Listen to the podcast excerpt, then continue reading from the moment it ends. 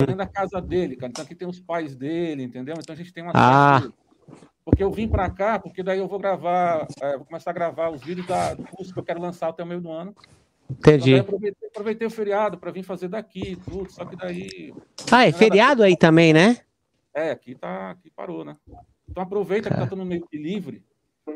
Aí reuniu aqui para definir algumas coisas, aí eu vou ficar aqui direto. Então, tipo, ir para casa, é melhor ficar logo aqui, já faz com máscara, então, para proteger, porque aqui tá complicado, cara. Manaus, com certeza. Aí, vocês acompanharam aí, o negócio aqui tá, o bicho tá pegando, cara. Legal. Então, Pô, cara. não vai atrapalhar, pode ser? Não tem, acho que não. não. pode sim. Cara, maravilha. Em primeiro lugar, quero agradecer demais o Helmut. Agradecer você, Helmut. Agradecer o Danilo por terem é aceito isso, fazer a live. Uma Porra, honra demais. Vocês, Tinha muita gente pedindo vocês aqui na live, muita Legal. gente querendo saber sobre, sobre, sobre a história aí de vocês. Então, vai ser um bate-papo muito legal. Então, legal. vamos esperar o senhor Gilson voltar aí.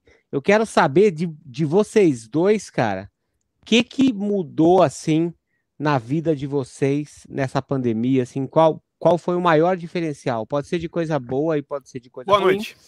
Boa noite, Boa Gilson Naspolini. Boa noite. E aí, outra coisa, galera, quem quiser aí, ó, mandar pergunta diretamente pro Helmut ou pro Danilo, sabendo que vai doar superchat para Casa Guido, que é uma instituição que cuida de crianças e adolescentes com câncer. Então a causa é muito justa. Já já o senhor Gilson vai começar a rodar o superchat. Então, boa noite ao Helmut e ao Danilo, sejam muito bem-vindos. Boa noite. Boa noite. Boa noite, senhores. Boa noite, Gilson. Ô, cara, eu, eu, eu, eu cheguei meio atrasado aqui, né? Eu perdi a explicação, não sei se rolou uma explicação, mas essa é a primeira live de 130 lives que a gente tem um convidado mascarado. O que que eu vi, realmente? Não, cara, eu te mandei. É o baterista, é o baterista mascarado. É que eu acho que ele ouviu falar que a gente tem a boca cara, podre. Cara, ele... o Gilson, te mandei, Gilson, te mandei. Cara, o Gilson tem a boca podre e tudo e não usa, cara, máscara, entendeu? Porra, eu é imaginei. Que... Ah, eu te mandei no. Ele no, pensou, vou me precaver, né? Vai que online passa essa porra aí. Ele falou assim: o cheiro, viu, da, o cheiro da boca do Gilson é tão forte que pode chegar até aqui, ó. Então eu vou, eu é, de foda, máscara para proteger. Se precaveu. Explica aí, realmente, que história é essa, cara? Não, então, cara, porque daí eu tô aqui no, tô aqui no Caramujo Studios aqui, eu falei pro Aquiles aí pro Danilo, e o estúdio fica dentro da casa dele, entendeu? Aqui tem os pais dele, então aqui a gente tem uma certa, é, tipo, limitação, assim, de, de, de, de, movimentação, né? Essa pandemia aqui em Manaus, o negócio tá complicado, cara. Então, daí ele tá aqui do meu lado de máscara, entendeu? Então, tipo, a gente tem que precaver, porque aqui o bicho tá pegando, cara. De verdade. Ah, tá, entendi. É sério. Desculpa Legal. a zoeira aí. Não, então tá, ó. Antes, antes tá do perdoado. Helmut, antes do Helmut e do Danilo falarem o que, que foi de bom e de ruim nessa pan pandemia na carreira deles aí, já roda o superchat, Gilson, pra, pra, pra galera aí assim, ir já? abrindo a mãozinha. Assim desse vamos, jeito. Vamos tirar o escorpião do bolso, ó. O Danilo maroto. preparou. Não, calma aí, todo... vamos primeiro agradecer, né, os tradicionais novos membros do. Ah, isso aí, ó. Psychótopos malucos. O Muito obrigado, Pedro Senna, aí, Pedro Senna. Aí. Valeu. Pedro Senna é o Pedro Senna que eu tô pensando? O Batera, É, é o primo, primo, da Ayrton, primo da Ayrton Senna, talvez. Isso aí. Então manda mais aí. Vai lá, Gilson. É, se é primo da Ayrton Senna, tem que abrir a mão, hein? 10 é. pila não dá. Ó, o, o Paulo Pereira mandou dezão. Uh, grande Danilo, primeiro show de metal, bateria com muito tom e pratos, foi num show do. Cara, tô no meu notebook Eterna. agora. Aqui. Eterna. Não consigo ler. Eterna. Num Isso. mosteiro. Os monges curtiram demais. pode crer, pode crer. Sensacional. Não, vou olhar na outra tela aqui. É que, cara, tô na transição, tô na transição do meu sistema aqui, tô apanhando. Não tem problema. Chegou meu MacBook de shopping. Meu Mac Aê. Shopping, não é, não é book. Agora, agora tá, a nossa é. relação vai Aqui, melhorar. Vai comer, vai comer, ainda não, eu tô transitando ainda, eu tô na transição. Uhum. o Luciano Carvalho Oficial, o dezão, mandou grande batera Danilo Lopes, parabéns por tudo que, que faz pela música católica do Brasil. Orgulho de ser seu amigo. Grande abraço. Ô, Lu, valeu, brother. Deus te abençoe. Obrigado, mano. Vai lá. E acho Danilo, com você e com o Helmut, então, agora, o que, que, que, aconteceu de bom e de ruim nessa pandemia na vida de vocês? Pessoal Pode começar, musical. Helmut. Pode tá, começar, é. Helmut. Fala você primeiro, porque, mano. É porque o negócio vai ficar meio, meio para baixo aqui agora, viu? porque, Pode cara, falar. Foi... É importante a gente falar cara... dessas coisas, porque, porque assim, a gente sempre acha que o nosso. a situação que a gente passa é a pior. É sempre mais é. difícil, a gente sempre está sempre olhando para os nossos umbigos. Então, é legal a gente compartilhar de histórias de parceiros que estão na mesma batalha, entendeu? Para a gente poder valorizar um pouco mais as coisas que acontecem, né? Também. É, então, aqui para mim, cara, foi está sendo ainda muito complicado, bem complicado, né? Eu não sei se vocês acompanharam aí pelos noticiários, mas Manaus, a cidade acabou se tornando um dos piores lugares do planeta para essa pandemia. Caralho. Então, tipo, pra você ter uma ideia, eu perdi minha mãe. Entendeu? Puta, eu vi isso, cara. Lamento perdi muito, cara. Mãe, perdi minha mãe, perdi um, um monte de amigos, entendeu? O Casé Mago, guitarrista do Glória que tocou com a gente mais de 10 anos também. Também, 30, cara. 38 anos, morreu de Covid. Puta que pariu. É, então, assim, eu perdi vários familiares, vários amigos, primos. Então, tipo, uma coisa assim, cara, é, bizarra. Então, tipo, tudo fechou, entendeu? Tudo fechou. Eu tava fazendo aula em três estúdios e os estúdios fecharam, tipo, fechou tudo, cara. Então, os artistas que eu estava tocando pararam, tudo fechou, tudo. Então, agora que a coisa está começando a, a, querer voltar, mas já uhum. estão cogitando uma terceira onda aí agora no começo de junho, é o que estão falando. Então, o negócio quer abrir, daí para, entendeu? Quer abrir e, e, fecha de novo. Então, assim, ficou muito complicado. Então, eu acabei mesmo que tendo que, que parar, né? Acabei, eu passei, eu peguei esse Covid, fiquei muito mal, entendeu? Fiquei com 50% eu... do pulmão comprometido, fiquei mal pra caramba. Meu filho eu... de, quatro anos pegou também. Eu vi que você deu uma sumida uma época, né? Você deu uma desaparecida então, não tinha uma época. como, cara, não tinha uhum. como, entendeu? Então agora que eu estou voltando, hoje a gente está aqui para conversar, eu tô querendo lançar um curso agora, até uhum. o meio do ano, então eu já estou retomando com os alunos, contato com os alunos, aulas presenciais online, os estudos estão voltando, mas com muito cuidado, entendeu? A gente costuma dizer aqui que em casa, sozinho, a gente tem que usar máscara, sabe? Porque o negócio está muito complicado, sabe? Puta então, para mim, para mim, essa pandemia foi terrível, cara, terrível. Então, tipo, nem aulas online eu consegui fazer. Show. Eu aproveitei para reorganizar minha vida nesse, nesse um ano, né? Uhum. E agora eu também estou começando a organizar tudo, coisas pessoais, porque mexeu muito com a estrutura familiar, entendeu? Mexeu muito mesmo. Foi muito complicado. Mas a esperança está aí, né, cara? A esperança de que isso tudo vai passar, né? Uhum. E que a gente vai retomar e vai voltar para os palcos, vai voltar com os alunos, vai voltar a gravar, produzir, né? Fazer show, enfim. É, é, é, é para isso que a gente nasceu, né, cara? Eu, eu sinto que eu nasci para isso, né? Então. Uhum. E assim, me fez muito mal, mas, mas por outro lado também eu aprendi muito, cara. Aprendi muito com esse período. De verdade, cresci muito, amadureci muito. É, passei a dar valor para muitas coisas que, assim, até pequenas, né? no cotidiano, uhum. no dia a dia, que a gente realmente passa por cima, não está ali o tempo inteiro e não, não se dá conta que está ali. Então, por esse lado, sim, essas coisas ruins todas acabaram. A gente tem que é, transformar isso em coisa boa, né, cara, de alguma forma. E Com certeza, eu, sempre né? procuro, eu sempre procuro fazer isso, né? Até porque eu tenho um filho de, que vai fazer cinco anos agora, então eu quero dar esse exemplo para ele também, né, de, de, resiliência, né, de não desistir, de encarar, de ir para cima, de não parar nunca, né. Então, eu tenho certeza que tudo aí que ficou parado nesses últimos anos, principalmente nesse último ano, mais, mais para frente, agora nos próximos anos, eu acho que eu vou conseguir compensar tudo isso, entendeu? Lançando coisas novas, coisas minhas. Eu, eu sinto falta de, de, de gravar vídeos, de, de, eles me cobram muito também, entendeu? Uhum. As aulas também, enfim, voltar para os palcos, voltar com Glória Ópera, né? Então, basicamente foi isso, né? Assim, coisas ruins aconteceram, mas eu consegui espremer e extrair muita coisa boa disso tudo. Maravilha, bicho. E você, Danilão? Pô, cara, eu tenho também uma história. É, graças a Deus eu não cheguei a pegar Covid, né?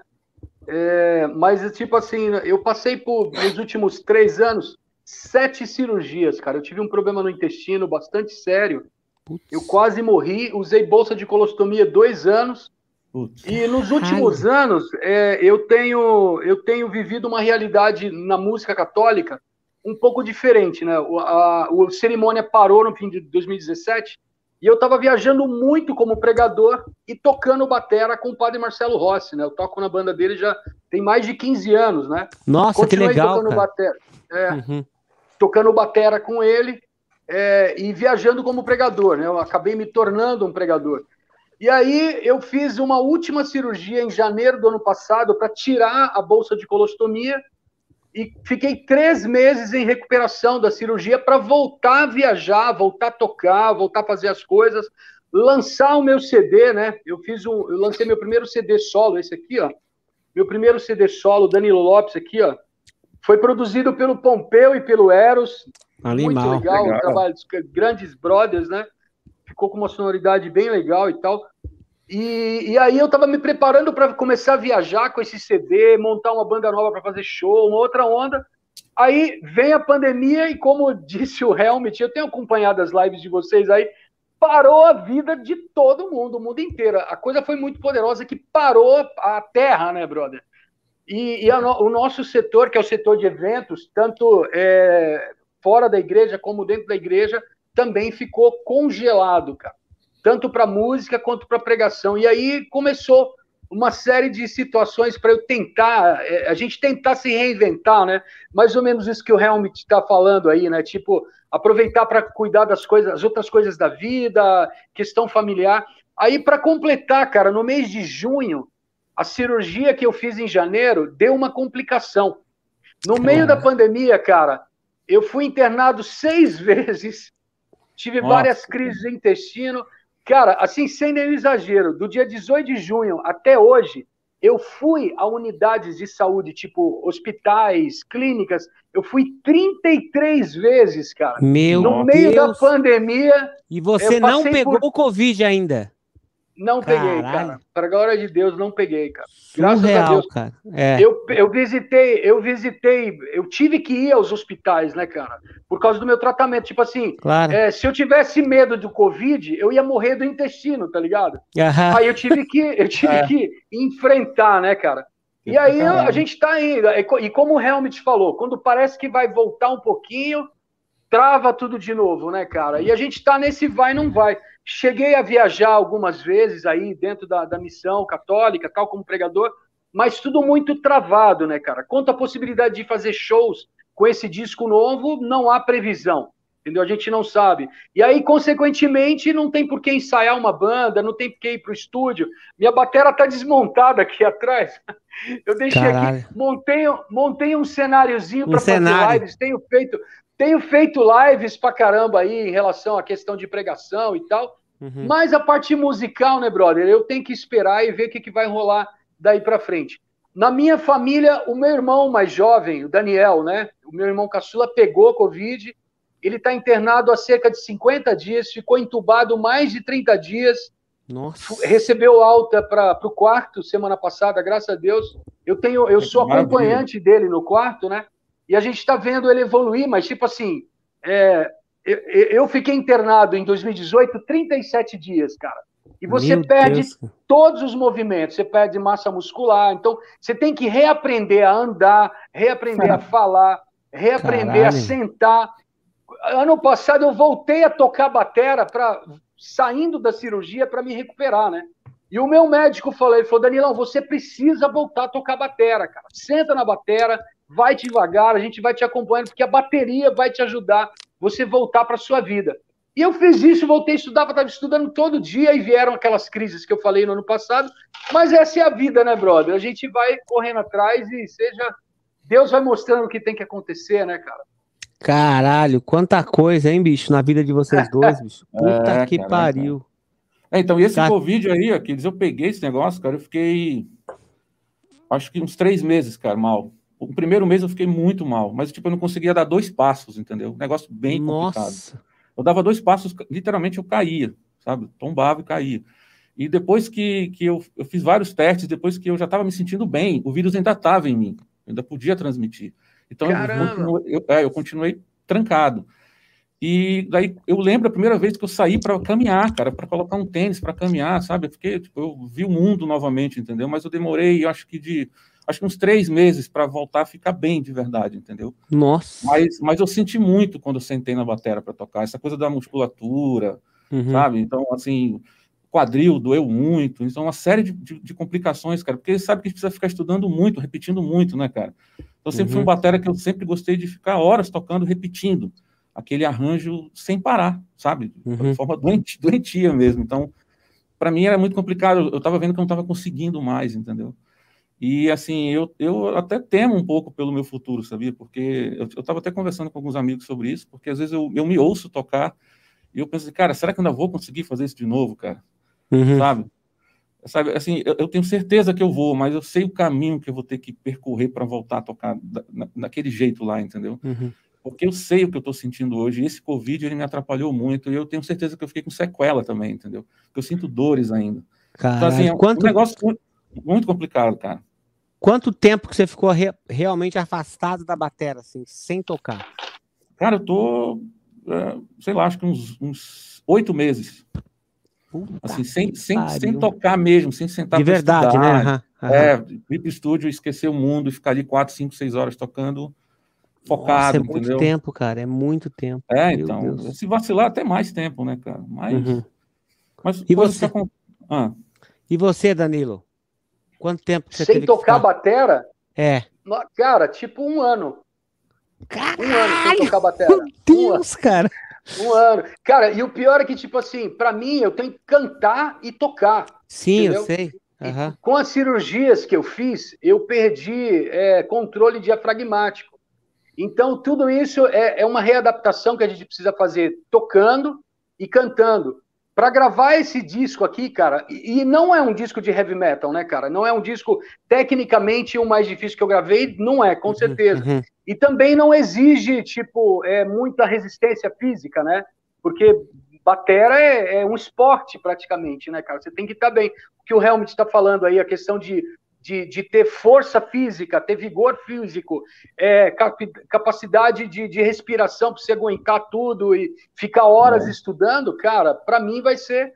E, e aí tem, pega a questão, tipo assim, eu tenho que sentar, tocar a batera, tirar as partes da bateria e depois começar a cantar junto, entendeu? É, exatamente. Então, é, entendeu? É, é, um trabalho que vai ter que acontecer hora ou outra, né, brother? E eu já vou fazer 52 anos, né, cara? Vou fazer 52 Carai, anos. Tá com essa cara de e... menino, porra. pois é, brother. Cara, e esse disco, cara, eu gravei com bolsa de colostomia, cara. Nossa! Eu tenho, eu tenho muita, muita gratidão ao Pompeu, cara. O Pompeu já é o segundo disco que ele produz, né? Ele fez um disco do Cerimônia, é, A Vida num Segundo, foi ele que produziu, ele e o Eros. E aí a gente repetiu a dose nesse aqui, ele e o Eros de novo. E, cara, o Pompeu foi um cara extremamente brother, extremamente amigo, porque o vigor com uma bolsa de colostomia, cara, é bem complicado para cantar com uma bolsa de colostomia é complicado. E eu tô falando aqui, cara, eu não tô chorando as pitangas, não tô reclamando, não tô fazendo de uhum. coitado, entendeu? Eu falo isso para né? É, para agradecer os brothers que estiveram do meu lado, todos os músicos que participaram do disco, né? E de forma especial o Pompeu e o Eros, tá ligado? Que me cercaram ali de uma brodagem, um incentivo para que eu tivesse força. E naturalmente agradecer a Deus, cara, porque foi uma grande luta gravar esse trabalho. E tipo assim, se fosse um disco de metal, tipo uhum. é, 160 BPM, 170 BPM, sei lá, mais ou menos, com mais vigor, cheio de nota no, no bumbo, tá ligado? Um monte uhum. de, de dumble na mão. No... E, cara, seria mais difícil, mas. Uhum. cantando notas altas pra caramba, sei lá, né, brother? Mas. Onde, rolou, né? Onde que a galera acha esse CD para comprar, Danilo? Comigo, cara, diretamente comigo. Tem um site que novinho, acabou de ser colocado no ar, danilolopesmissão.com.br. Através do site pode encontrar também, ou comigo no Instagram, manda um direct lá. Tem o CD, tem camiseta, tem essa caneca aqui, ó. A caneca com a capa do disco, tem terço, tem uma parte de produto que eu fiz para pro trabalho. É só me procurar que a gente arma aí, cara. Legal. Maravilha. Gilson, você tá de olho no superchat? Acho que tem aí. Tava de olho na conversa, cara, tava muito boa. Muito boa, isso é pesado demais. E é que Caralho. eu tô usando o note aqui para o superchat, Ó, não tava de olho não. Galera, superchat, por favor, superchat, por favor. Me dá, um, Casa me dá uma pensada.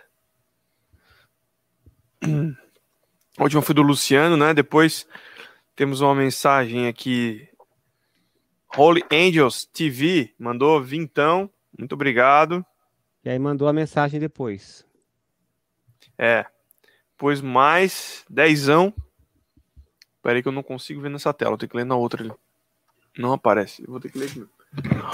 Vai lá, Danilo. Fenômeno da bateria vocal. Tamo junto, mano. O povo de Joinville tá acompanhando com muita alegria. Glória a Deus. Salve Maria. Isso aí. Valeu. Patrick Okada. Isso. Mandou Helmet é um patrimônio do metal amazonense e mundial. É isso aí. Valeu, Patrick. Valeu, obrigado, Patrick. irmão. abraço, irmão. Obrigado. Acho que é isso. Não, não, tem mais. Luan? Isso. Uhum. O Luan mandou 10,90, exemplo na fé, Danilo, grande bateria e vocal. Valeu, pessoal. Obrigado. Obrigado. Muito bem. Bom, galera, para quem não sabe, eu, o Danilo e o Helmut, a gente se conheceu exatamente no ano 2000. A, a gente se conheceu lá no estúdio Creative, em São Paulo, do nosso amigo Felipe Colodetti, do Ricardo Nagata e do Glenn. Você lembra do Glenn também, Danilo? Glenn Zolotar, com certeza. Glenn Zolotar, exatamente. Glenn Zolotar. Porra, e ali era o, ali a gente estava começando, quer dizer, eu estava começando, né? A carreira, o, o meu primeiro disco que eu fui gravar em São Paulo foi o Inside Your Soul.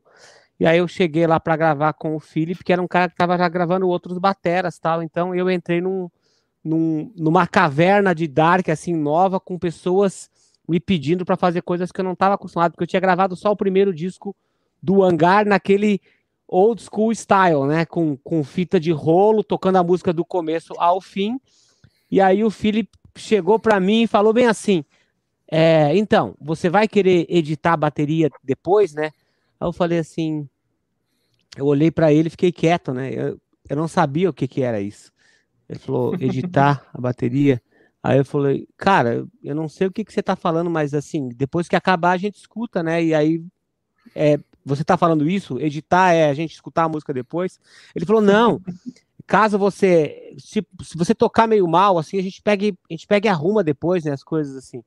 Aí eu falei para ele assim, cara, eu tô bem ensaiado, entendeu? E eu sei de uma história que você também gravou lá, só com metrônomo e com e com batera, né? Você que você não não utilizou guia. E aí eu, quando eu fui gravar o disco do Hangar, ele chegou e falou: Bom, então vamos lá, vamos montar a bateria tal. E aí você me dá as guias já, né? Que eu já vou botando aqui no computador. Aí eu falei para ele assim: Não, mas não tem guia. Ele falou: Como assim não tem guia? Ele falou assim: Como assim não tem guia? Falei: Não, eu vou, vou, vou te dar o metrônomo, eu vou te dar o metrônomo e aí eu vou tocar as músicas. Ele falou assim: Não, mas e se você errar lá na metade lá da música tal, como, como que eu vou saber onde que eu vou ter que entrar, né, para você regravar. Eu falei, não, mas eu não vou errar porque eu tô bem ensaiado, eu vou até o fim, vou começar a música e vou até o fim. Se eu errar, eu volto do começo e vou até o fim. Então, cara, eu e o Philip, a gente ficou mais tempo argumentando e tentando entender o mundo louco um do outro do que sentar e gravar de verdade, né? O que eu quero saber de vocês dois é o que estava acontecendo na vida de vocês naquela época e se 21 anos depois vocês imaginaram assim, puta, esses 21 anos que passaram foi exatamente da forma que eu imaginava, ou não, não foi nada disso, eu queria ter feito uma outra coisa, queria estar num outro mercado. Fala um pouco sobre, sobre esses últimos 20 anos de vocês, cara. Logica, lo, logicamente, Fala, de uma forma mandar. objetiva, né? Pode falar, Helmut, fica à vontade, Ué, brother. É tempo pra caramba, cara, né? Muito tempo. Então, é muita história. É, é, antes eu lembro, eu não sei se você lembra, Aquiles, mas eu tava lá com você no, no estúdio. Lembro, falou, lembro. Ah, vamos ali, deixa eu te mostrar uma coisa aqui. Uma, um, puxou um CD e falou: ó, vamos, deixa eu te mostrar aqui o, as matérias que eu acabei de gravar. Aí uhum. você tinha um sonzinho, a gente puxou as cadeiras lá. Você colocou e falou: ó, eu gravei isso aqui sem guia, só com metrônomo tem ficou... até foto disso, né? Tem até a é, foto então, disso. Uhum. Falou, só com metrônomo e, e, e, de pedal duplo, com pedal duplo, não foi? É isso, é. Uhum. dois números, só pedal duplo, certo? Isso, é. Uhum. E aí você mostrou as baterias lá, cara, a gente ficou horas conversando, enfim, eu lembro disso aí perfeitamente, e tem foto, sim, é verdade. Bom, a, é, quanto à tua pergunta, é, sempre fica, né, assim, alguma coisa que a gente gostaria de, de ter feito e a vida acabou levando a gente para um outro lado, enfim.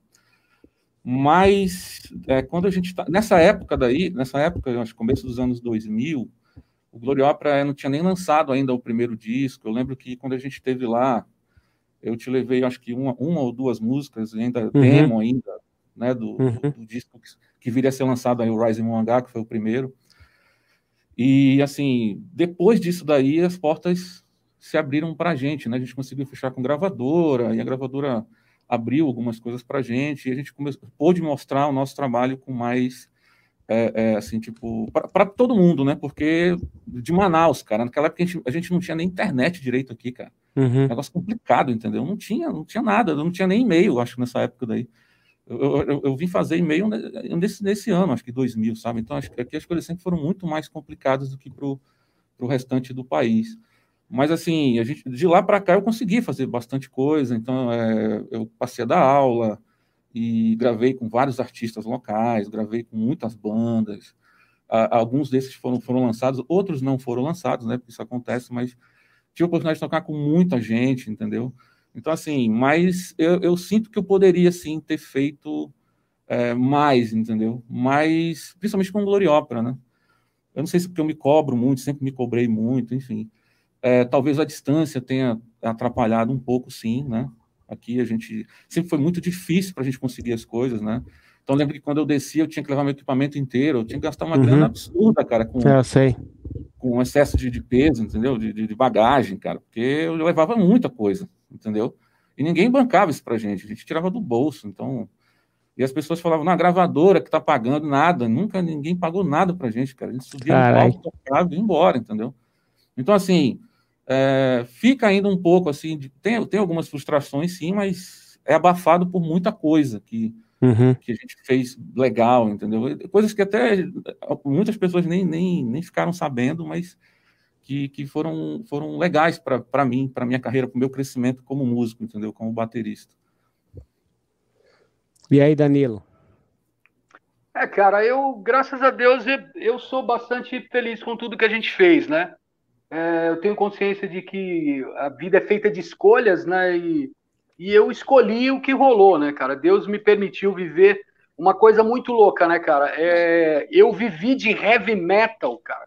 Tocando batera e cantando heavy metal em inglês, em português também, durante 20 anos na igreja católica, cara. cara isso é, é todo, todos os sons que nós gravamos ao todo oito CDs, foram quatro discos com Eterna, depois, mais quatro discos com cerimônia, várias participações em projetos, é, DVD e CD ao vivo de gravadoras católicas. É, trabalho com o padre Marcelo Rossi há mais de 15 anos. Ele já gravou várias canções minhas, para a glória de Deus. Assim, eu sou muito feliz com o que eu faço, né, cara? E tipo assim, tocando metal, cara, entendeu? Eu comecei a ouvir metal com 13 anos de idade, tá ligado? Com ouvindo Kiss, Iron Maiden, Purple, nós somos mais ou menos da mesma geração, então vocês uhum. sabem do que eu estou falando. Então, de repente, aos 25 anos de idade, eu tive uma experiência com Jesus Cristo, me tornei um missionário, um pregador da palavra de Deus, sou isso até hoje, e pude tocar heavy metal, cara, durante mais de 20 anos, tá ligado? Na Igreja Católica. E esse disco que eu mostro de novo é um disco de rock, cara, na Igreja Católica. Naturalmente. Todo o trabalho, esses oito trabalhos gravados, eu compus várias das canções, escrevi praticamente todas as letras.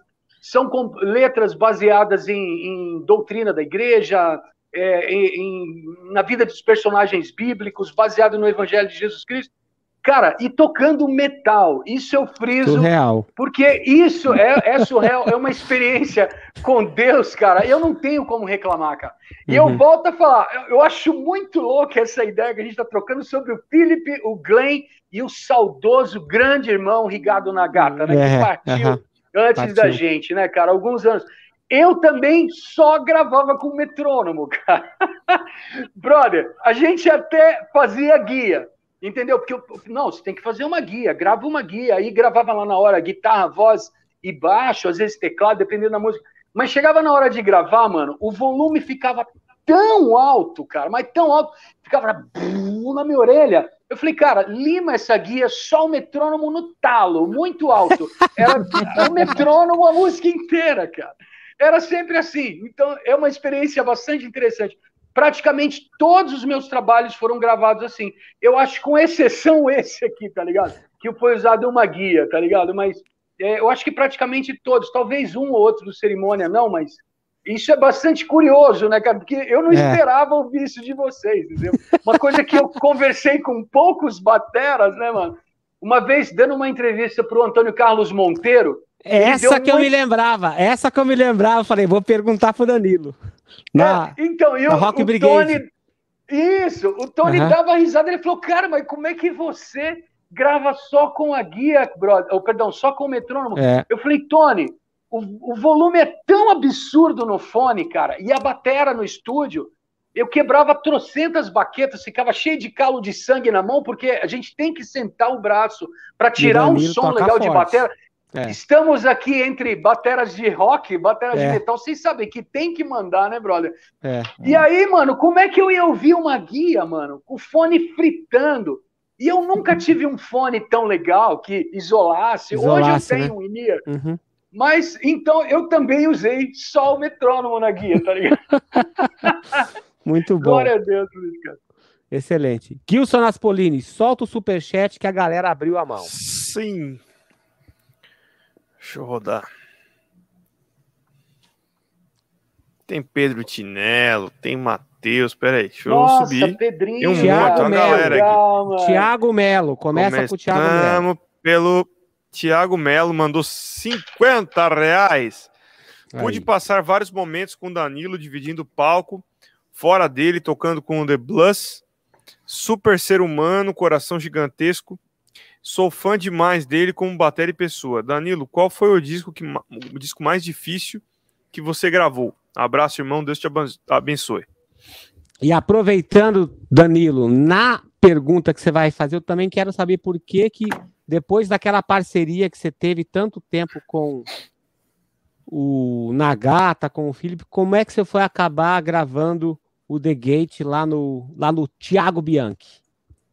Então, é, eu, vou, vou, responder a sua primeiro, que está tá. mais quente na, na, mente aqui. O que aconteceu, aconteceu é o seguinte: eu sempre tive a seguinte opinião: time que está ganhando, você não mexe, cara. É, quando a gente fez o primeiro CD do Eterno, Shem Israel, era para gravar no Creative Sound, como a gente uhum. chamava, Creative Sound, né? É, é. Porque a primeira demo do Eterna, alguém fundamental, foi feita lá pelo Daniel Stilling. Eu não sei se vocês lembram dele. Daniel Stilling, que era Daniel é, é, finlandês, né? Se eu não me engano, ele está morando nos Estados Unidos hoje. A gente fez contato alguns anos atrás. E aí o que, que acontece, brother? A gente queria gravar, a gente foi lá e levou o repertório do primeiro disco. Só que a gente fechou com uma gravadora católica que te, tinha um estúdio em Cachoeira Paulista, no interior. A gente gravou uhum. lá. Quando a gente foi fechar para o segundo disco, que foi o Papyrus, a gente gravou no, no Creative, né? no, no uhum. Creative Sound. Uhum. E aí a, te, a tendência era, é, a partir da, da, parceria que a gente fechou com o Marcos Cardoso, né? Nosso Isso. brother Cardozinho. Empresário. Empresário, que colocou vocês junto com o Paul Diana. Paul Diana, isso aí. Muito isso. legal essa época aqui, uhum. muito legal. É, Ele tinha um grande, uma grande admiração por você, sempre teve e tal. Igualmente. E aí o que, que acontece? Uhum. É, aí a gente, meu, vamos gravar o The Gate no, no, no estúdio do Felipe, com certeza. Terceiro CD. Mas o Felipe não tinha horário. Por quê? Ah, Todas as bandas, as bandas de metal estavam, estavam, estavam, gravando lá. O Helmut está aqui que não me deixa mentir. Você com o Hangar. É, isso, o é Angra, aquela a demo Acid Rain foi feita lá. Foi feita lá. Mais. O uhum. Crisium gravou lá. Virou uhum. a meca do metal brasileiro. E aí uhum. não tinha horário. E a gente tinha um período de lançamento que seria em setembro de 2001, que são grandes festivais católicos chamados é, Halel eram shows para 50 mil pessoas, 100 mil pessoas, 30 mil pessoas, e a gente não podia perder essa sequência de festivais, tá ligado? Aí o Felipe, o, o, Cardoso falou assim, cara, se a gente for gravar no Felipe, só em 2002, a gente não pode perder os festivais esse ano. Uhum. Vamos conversar com o Thiago. Aí rolou, a gente fez lá com o Thiago Bianchi, fez o ah, tá. lá. Foi, uhum. Esse foi o motivo. Aí, na sequência, voltamos ao, ao Felipe para fazer o Terra Nova, que foi o LP, o LP, ó, o CD. CD.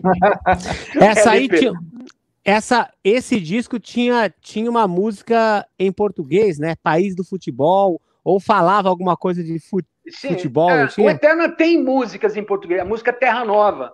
Terra Nova. É, eu coloquei faz, é, mais um dia sem sol no país do futebol, exatamente. Isso aí. Música Terra aí. Nova. Essa música tinha a versão em inglês chamada Motherland, né?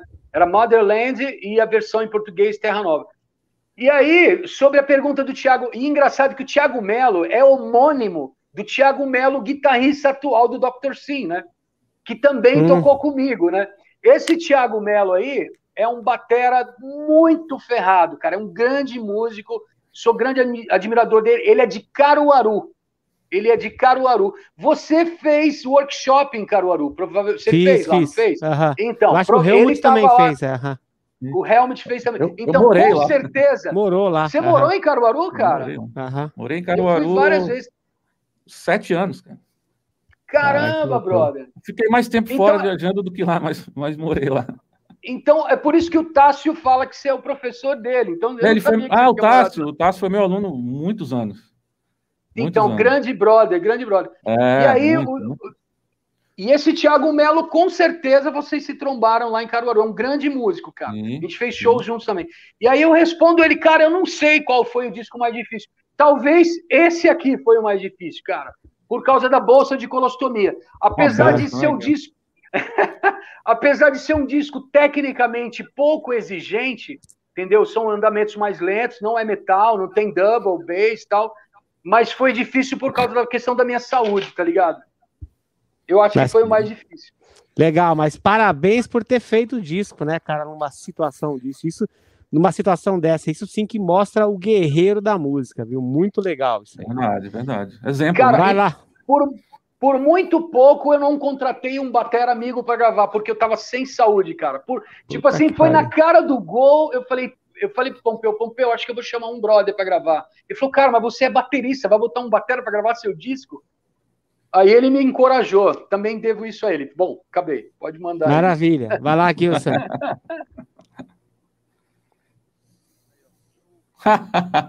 Christopher Wagner mandou dezão. Helmut Quacken é do Manaus, maninho. É picolé da massa. O que, que, é esse negócio do picolé da picolé massa? Que já vi mais gente falando. É, é, é, picolé, é o picolé. Os caras passam na rua vendendo na, na caixinha de isopor, gritando Sei. picolé da massa e tal. É um, uma coisa típica daqui, entendeu? Entendi. É, tipo sorvete. eu vendi picolé, mas eu tinha aqueles carrinhos assim de, de, de, de, vender. Não era na, na caixinha, né, de isopor, era na, pendurada. Na caixinha, é. Legal, Cris, um grande abraço, cara. Obrigado. Aí, ó, temos o Matheus Iocote, lá do Japão. É ienes ali, é, né? 250 ienes, é 250 ienes, que eu já pesquisei aqui, equivalente hoje a 12,89 reais. Muito obrigado. Muito obrigado. Valeu, é... Matheus. Pô, legal. O Pedro Chinelo, mentira. Aí, chinelo, chinelo festas. Pai fresco. Valeu, Pedrão. Danilo Lopes, grande mestre, meu primeiro professor. Aprendi pedal duplo com esse cara. Um grande abraço a todos. Valeu, Pedrão. Valeu, Pedro. Caramba, Obrigado aí. Esse, abraço, esse cara é muito gente boa. Meu Deus, grande músico. E Pedro toca grande pra caralho. É. É absurdo, muito. absurdo. Toca muito. Pedro é um absurdo. Toca muito. Os pés Segue. dele, os pés, os pés são pés voadores. Segue, Gilson. Aqui, ó, Nilton Silva Filho mandou 50 reais, muito obrigado. Grande Danilão, acompanho desde a época do The Gate, do Eterna. Teve e ainda tem uma influência muito grande na vida de muita gente dentro e fora da igreja. Hoje minha família toda curte seu trabalho. Forte abraço. obrigado, mano. Obrigado. Legal. Valeu, parceiro. Obrigado. É isso. Tem é mais é isso, ainda. O Matheus Yokode voltou. Para mim não apareceu ainda aqui. Ele botou aqui, ó. Já Chega primeiro nos a... States, depois vem para cá. É. Já, ó, aqui, ó. O Matheus Yokote falou o seguinte: mandou mais 250 ienes, falou o seguinte: já dei até antialérgico pro Danilo num retiro metal. Ô, louco. Ah, achei legal. Caramba! Caramba, hein? Muito Obrigado, bom. mano. Ó, agora, agora tem o primo, primo do Ayrton Senna aqui, o Pedro é. Senna. Salve Aquiles, sou eu mesmo. Por desvios da vida, deixei a bateria e estou ganhando a vida fazendo beats para vários artistas de rap do Brasil. minhas produ prods, produções, deve ser, né? Já uhum. somam mais de 18 milhões de plays e eu continuo me inspirando muito em você. Caramba, Valeu, hein? parceiro. Aí, ó, você foi esperto. É isso aí, aí tem que pegar a inspiração. É, tem que ser pe pegar a inspiração e ser inteligente. Deixa o metal para os burrões. Os é burrões que vão morrer tocando metal.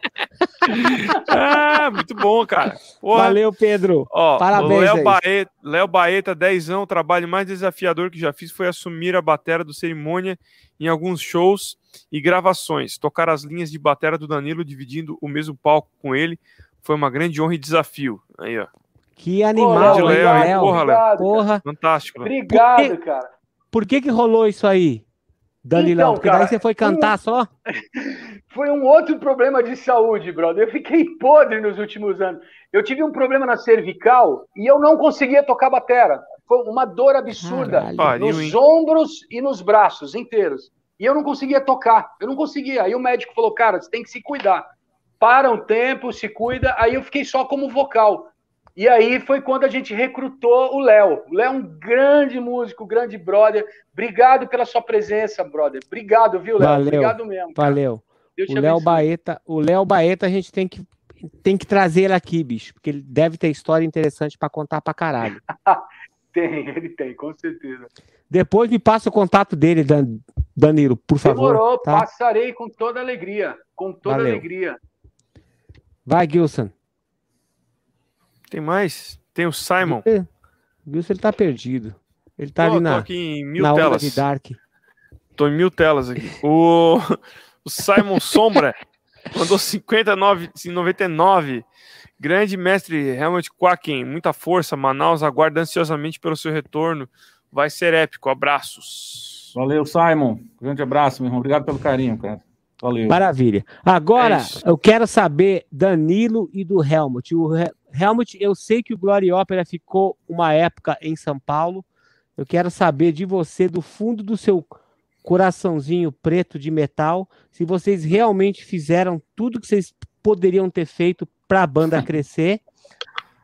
E do Danilo, eu quero saber como é que rolou a, essa, essa transição do Eterna para o Cerimônia e se o término do Eterna foi uma coisa programada ou foi uma coisa que aconteceu e que vocês tiveram que lidar com a situação.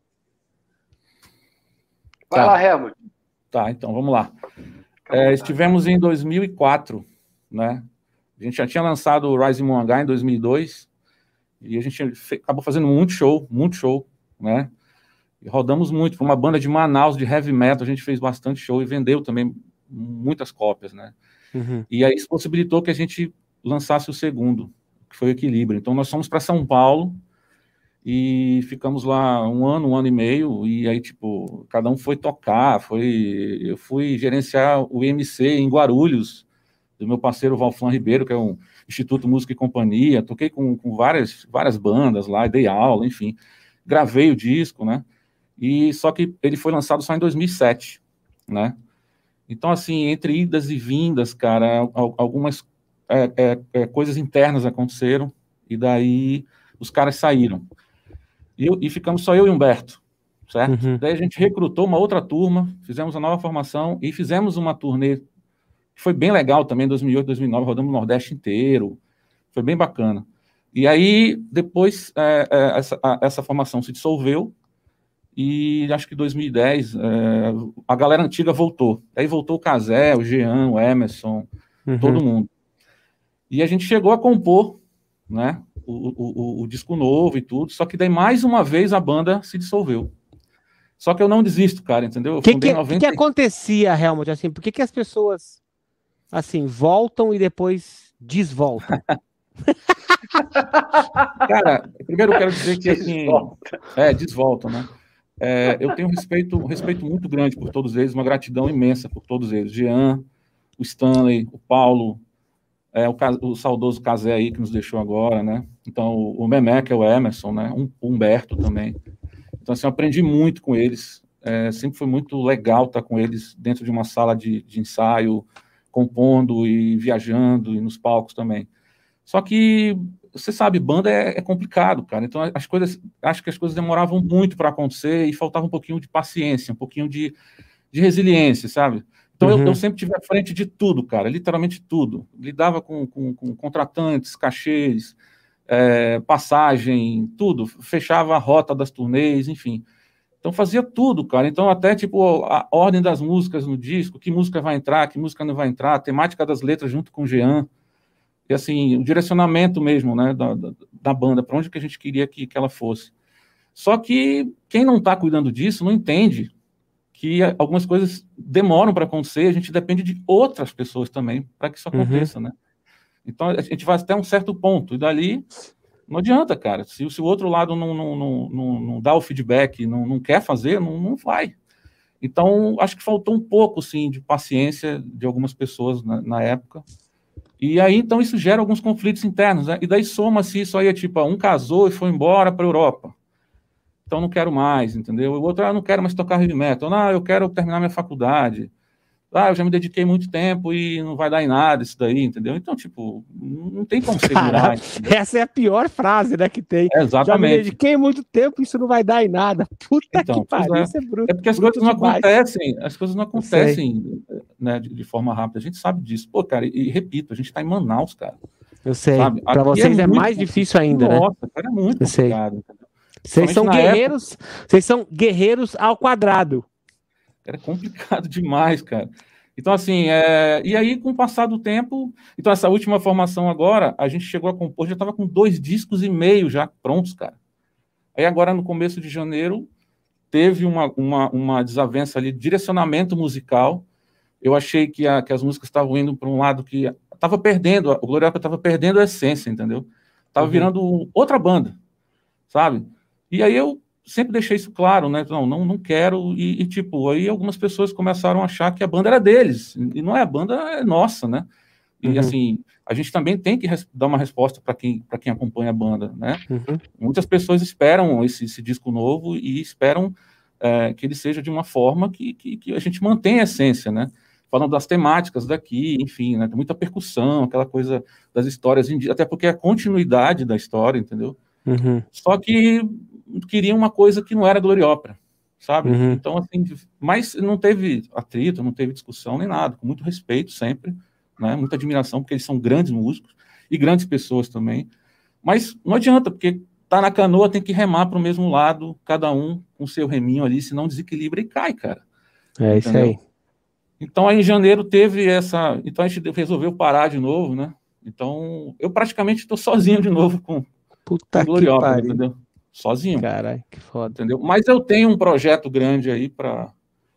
Não sei se esse ano, mas eu tenho um projeto grande que eu acho que se tudo der certo vai vai vai dar uma, uma mexida assim, entendeu? E tem, tem pessoas que que nem sabem que vão participar, mas vão participar. Você, é. você vai tocar na banda, só que você não sabe ainda. Não sabe ainda, cara. Boa. Porque é uma coisa muito legal, é muito grande, sabe? Legal. E a gente merece botar a banda de novo, sabe? Na, na, na estrada, e disco novo, enfim. Eu, particularmente, não vou desistir nunca disso aí. Boa. Parabéns. Danilo, eterna passagem por cerimônia. Então, cara, é, para ser bastante sincero, eu não sei porque eu saí do Eterna, entendeu?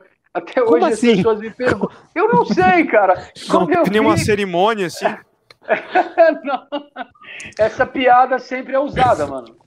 Mas Sem você. Né? Achei mas, que eu tinha inventado mas, agora. Mas assim, você. Quando você saiu e você montou o cerimônia, o Eterna seguiu mais um pouco? Ou não? Seguiu, Opa. seguiu. Ah, Eterna tá. existe até hoje, cara. Eterna ah, existe ah, é? até hoje. Sim. Aí, então, mas tá tipo com o Paulo assim, Frade lá ainda? Sim, eu voltei pro Eterna. Eu voltei. A gente está projetando alguma coisa aí, chegou a fazer Nossa, alguns shows e tal. Mas o que, que aconteceu? É, eu, eu, digo assim de forma é, bastante resumida, aconteceu uma situação e quando eu vi eu estava fora, tá ligado? Tipo assim, eu não sei explicar de verdade o que, que ocorreu. Não foi algo premeditado, foi uma coisa que uhum. aconteceu e quando eu vi, eu tava fora. Então, até hoje, eu de fato não sei falar o motivo, tá ligado? E aí, na Entendi. sequência, eu fiquei um tempo em discernimento, descansar e tal, era bastante trampo na época. Aí, aos poucos, a gente foi armando um outro esquema e aí eu montei o Cerimônia. E aí, o Cerimônia teve um, um trabalho bem interessante também, graças a Deus, é, dentro do nosso meio, naturalmente, dentro do meio católico. E aí, é, quando chegou 2015, 2016, eu voltei ao Eterno, a gente fez algumas coisas, e aí entrou esse meu problema de saúde, eu tive que dar um tempo, e aí a gente está projetando algumas coisas aí, vamos ver o que, que rola. Não tem nada muito firme, não, tal, mas é, há intenções, entendeu? Há intenções. Você fez uma pergunta também, tipo, se, a gente, se eu imaginava que eu fiz tudo para que a coisa rolasse. Cara, uhum. eu não sei também responder se eu fiz. A gente, é como a gente falou anteriormente, né? Tipo, a vida é feita de escolhas. E a gente luta com as armas que tem, entendeu? É, o meu objetivo é, com a música, desde o primeiro disco Eterna, Chama Israel, meu objetivo principal era falar de Deus. O meu objetivo maior do que o metal, maior do que tocar batera, do que cantar, é levar a palavra de Deus a todo mundo é, é, com quem eu me encontrasse, tá ligado? Então, o meu objetivo sempre foi pregar a palavra de Deus. E a música, no caso, o metal, era um, era um instrumento para que isso acontecesse. Mas, tipo assim, bastante claro deve ficar que eu sempre fui da onda, sempre vivi isso desde a minha pré-adolescência, tá ligado? Então, uhum. tipo assim, partindo do princípio que eu prego a palavra de Deus até hoje, eu acho que o que eu tinha que fazer, eu fiz e tô fazendo. E é uma alegria muito grande estar com vocês aqui hoje, porque eu vivi isso de forma intensa, ainda é. vivo. Tem pessoas aqui que eu admiro pra caramba, tipo o Pedrinho Tinelo. Eu não sei se vocês sabem, cara, mas ele é filho de um dos maiores compositores de música católica que já existiu. O pai dele não, não fundou uma banda chamada Agnus Dei, eu conheci ele no meio da igreja. Um moleque com 15, 16 anos já tinha facilidade de tocar double bass com, com, com double mesmo, papamama no pé, uhum. um moleque super talentoso, está aqui conosco, é uma alegria. Rafael Rosa foi um outro batera que tocou com Eterna, está aqui também, agradeço a presença dele. Então, tipo assim, tudo isso, brother, eu não tenho como esconder. Tudo isso quem me proporcionou foi o próprio Deus a partir da pregação da palavra, entendeu? Uhum. E, e, me permitiu estar no contexto heavy metal, vivendo uma música que eu curto, tá ligado? Então, eu acho que tudo que estava ao meu, à minha disposição, tá ligado? Eu fiz. Errei em algumas coisas, você tem outras, mas não tenho que reclamar, tá ligado? Eu acho que é por aí, tá ligado? Legal. Aproveitando já, ó, o, a próxima live aí, ó, a gente vai fazer então com o Léo Baeta e com o Rafael Rosa, que tá sempre aqui que legal, apoiando as lives legal, aí. É, então, é, favor, Rafael. Manda, manda inbox lá para mim e para o senhor Gilson, que a gente pega os WhatsApps de vocês e vamos botar aí na agenda. Gilson Jaspo, legal, Naspolini, tem superchat aí, ó. Jaspolini. Jaspolini. o Ricardo Magal parente do Sidney. Mandou paz de Cristo, Danilo. Você fez um show em Limeira e eu fui pro Fradão. Obrigado, Danilo. Deus fez tudo, tudo novo em minha vida. Saí das drogas. Olha aí, ó. Isso aí, cara, parabéns. Muito legal. a história desse cara é muito legal. O, o, Magal, cara, era usuário de droga, dependente de drogas, tá ligado? Eu não, não me lembro exatamente as drogas que ele usava, mas ele era bem chapado. E a gente foi fazer um show, o Eterna tocou, se eu não me engano, em 98, na cidade de Limeira, tá ligado? E aí a gente estava em Limeira e o cara chegou com uma mochila no final do show e falou assim: Cara, eu vou voltar com vocês para São Paulo. Agora eu explico por quê. Ele falou Fradão. Fradão é um padre, tá ligado? É, que é fundador de uma comunidade de recuperação de drogados e alcoólatras, usuários de droga e álcool. E o Eterna faz parte dessa, dessa comunidade que é um mosteiro. Agora tá aquele carinha que falou no início, eu não me lembro quem era, que viu a gente tocando metal no mosteiro. No é mosteiro? Isso. A gente, Legal. Isso, exatamente. O Eterna faz parte de um mosteiro. E esse brother Magal, ele, ele falou, cara, eu quero largar as drogas e eu quero voltar com vocês. E aí ele foi para o mosteiro, ficou internado lá um tempo, abandonou as drogas. E faz um tempo que eu não o vejo. Fiquei extremamente feliz em encontrá-lo aqui. Magal, animal, brother. Muito, Muito legal. legal, obrigado. Belíssima história, legal. Tiago Paiva, dezão, Danilo, já sofri preconceito dentro da igreja por ouvir Iron Maiden, etc. O que você acha disso? Penso muito nisso, já fiquei chateado. Você ouve ainda? Iron Maiden, as críticas? Você sofreu preconceito por ouvir Iron Maiden? eu sofro preconceito até hoje porque eu toquei metal na igreja há 20 anos, cara. Tá ligado? Tamo junto, brother. Mas, tipo assim. Quer falar alguma coisa, Aquiles? Você ia falar alguma parada? Cara, eu queria, eu queria saber o seguinte: se o próprio. Eu não sei, eu, eu não sei qual que é a diferença, tá? Mas assim, é uma coisa que eu queria te perguntar de qualquer forma. Qual que é a diferença de uma banda católica e de uma banda evangélica? Ou seja, uma banda que tem crente e uma banda que tem católicos, assim? Bom, em primeiro lugar, crentes todos nós somos, porque nós cremos em Jesus Cristo. Então, uhum. todos somos, somos crentes. Partindo desse princípio, o que vai mudar é o seguinte: existe uma instituição chamada Igreja Católica Apostólica Romana, que tem mais de dois mil anos, fundada por Jesus Cristo, o próprio. Uhum. E aí existem igrejas evangélicas que vêm da, da, da divisão protestante que ocorreu em 1517 a partir de Lutero. Lutero promove uma revolução, uma, uma reforma que na realidade uhum. foi um cisma. Então acontece uma separação. A partir dali nascem várias igrejas protestantes.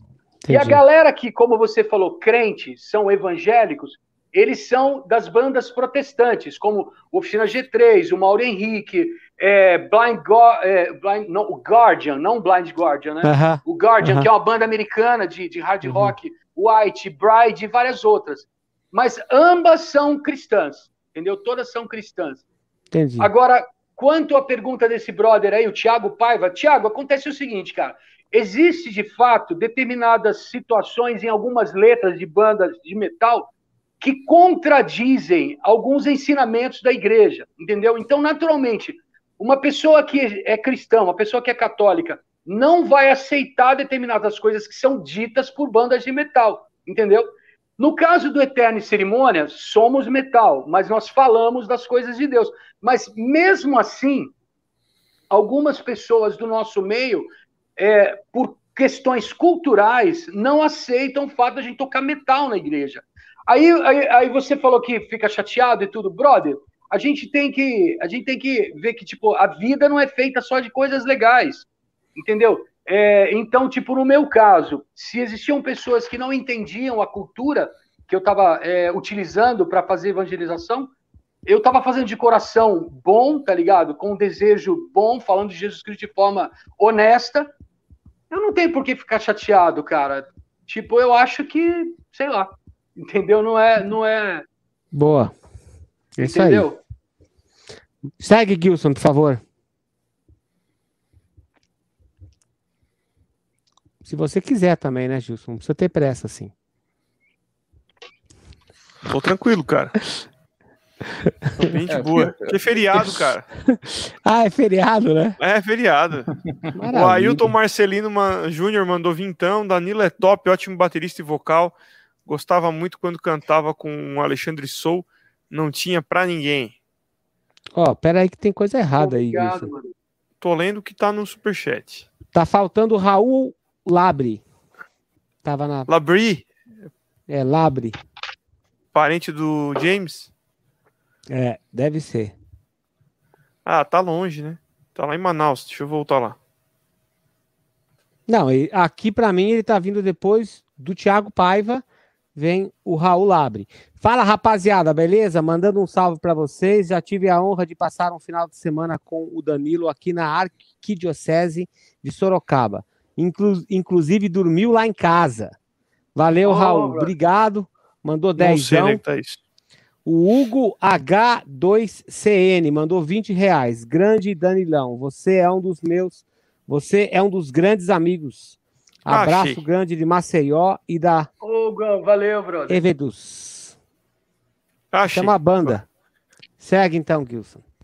Deixa eu voltar lá no Raul para ninguém reclamar. Valeu. O Ângelo Vicente Ignácio Júnior mandou dezão. Vai lá, Danilão. O monstro da batera, homem ungido da Gadalas. Gandolas. Gandolas. Gandolas. Ah, meu, desculpa, eu não, não manjo é nada disso. Eu, eu uso gandola, é roupa militar, tá ligado? Jaqueta meu pai, militar. Sem nada disso. Legal. Intercedendo aqui, salve Maria. Além de cego, eu não entendo nada disso aí. Guilherme B. Martins, dezão, salve Danilo, acompanhando aqui do convento SCJ. Todo oh, dia ouvindo Eterna aqui. Valeu. Legal, cara é ele é seminarista, hein? O Guilherme é seminarista, vai ser padre, brother. Ele oh, ouve metal oh, desde molequinho e ele tá no seminário, cara, ouvindo Caralho, metal no seminário. Muito bom. Pode Parabéns, crer, Guilherme. Parabéns. Legal. Muito legal. Segue. Segue. Everton Freita mandou 50 reais. Fala, Danilão. Pretende lançar algo na linha do metal futuramente quando estiver 100% recuperado? Ou por enquanto somente focar no batizado? Abraço, galera, e parabéns pela iniciativa das lives. Sim, pretendo sim, cara. Com certeza pretendo. Na hora certa vai rolar. Se Deus quiser. Lindo. Isso aí. Segue, Gilson. Patrick Okada cinco reais. Torço muito pela volta do Glory Opera. Meu apoio incondicional. Grande Helmut. Valeu, Patrick. Um abraço. Valeu, Patrick. Obrigado. Henrique Tautóbios. Dezão.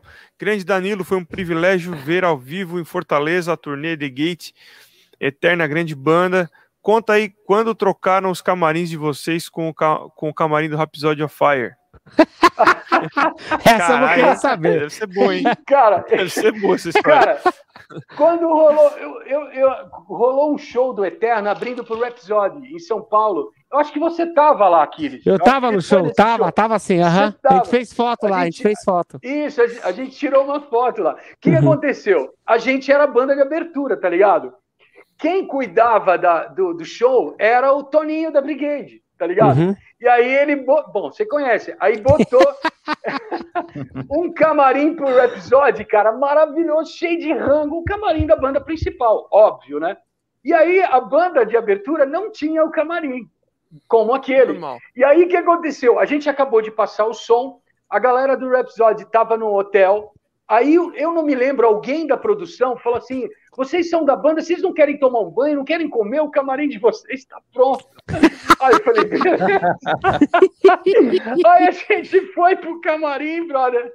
Aí a gente falou pro Cardoso assim: caramba, Cardoso, mas que animal que você arrumou pra gente, cara. Você é um baita empresário mesmo. Obrigado, cara. Cara, a gente começou morrendo de fome. O show ia começar via Funchal lotado, né, cara? Chapado. Vamos Era a primeira vez deles, né? Era a primeira, primeira vez, vez no Brasil, né? Eu lembro. Primeira vez. E pra gente estava sendo uma oportunidade muito legal, cara. A gente tinha feito a abertura para vocês, aquele time do Paul Diano, muito legal. Você, uhum. o Felipe, o Chico Isso. e o, o Paulo, Chico. né, cara? É, o e Paulo. o Paul, né, cara? Vocês o fizeram Paul. um baita show, a gente tocou junto e tal. Aí pintou esse. Aí quando a gente chega aquele baita camarim, a gente começou a comer pra caramba, comer, comer, comer. De repente, cara, alguém da produção, que não foi aquela mina, o que, que vocês estão fazendo aqui? Ué, mandar a gente comer, a gente tá comendo. Aí aquele era o camarim do episódio, tá ligado? Mas a gente Boa. já tinha comido, tinha a gente já tinha tudo. se alimentado. Deu tempo, deu tempo de comer, né? Deu tempo. É isso aí. Cara, ó, vale a pena. Esse brother, o Henrique, é de uma banda lá de Fortaleza chamada Tautobios. Eles tocam, cara, Jag Metal. Jag, metal. metal. Boa. Cara, é um baita som. Cara, tô falando certo, o Gilson Helmut e, e Aquiles é uma banda que mistura uma onda meio Chico Science, só uhum. que com guitarra pesada. Cara, ao vivo a banda é sensacional, cara. Legal. Muito legal, legal pra caramba. Jag Metal, é isso aí. Jag Metal, muito bom, cara. A banda católica. Pode seguir, Gilson. Temos aí o Danilo Neves. Daniel da... Neves. Daniel, eu li o Danilo embaixo e juntei tudo. Danilo fala da gravação e de como surgiram os arranjos do single Goodbye, My Dear, Ofélia. Ah, tá. Isso foi do, do, do Hamlet, né? Vocês também estavam, né, no Hamlet, né? O lugar participou do, daquele trabalho da, da Enhard. Cara, isso, isso, aí foi, tipo, tinha que fazer uma, uma, uma melodia e uma música a partir das, das poesias do Adriano Villa, né, cara?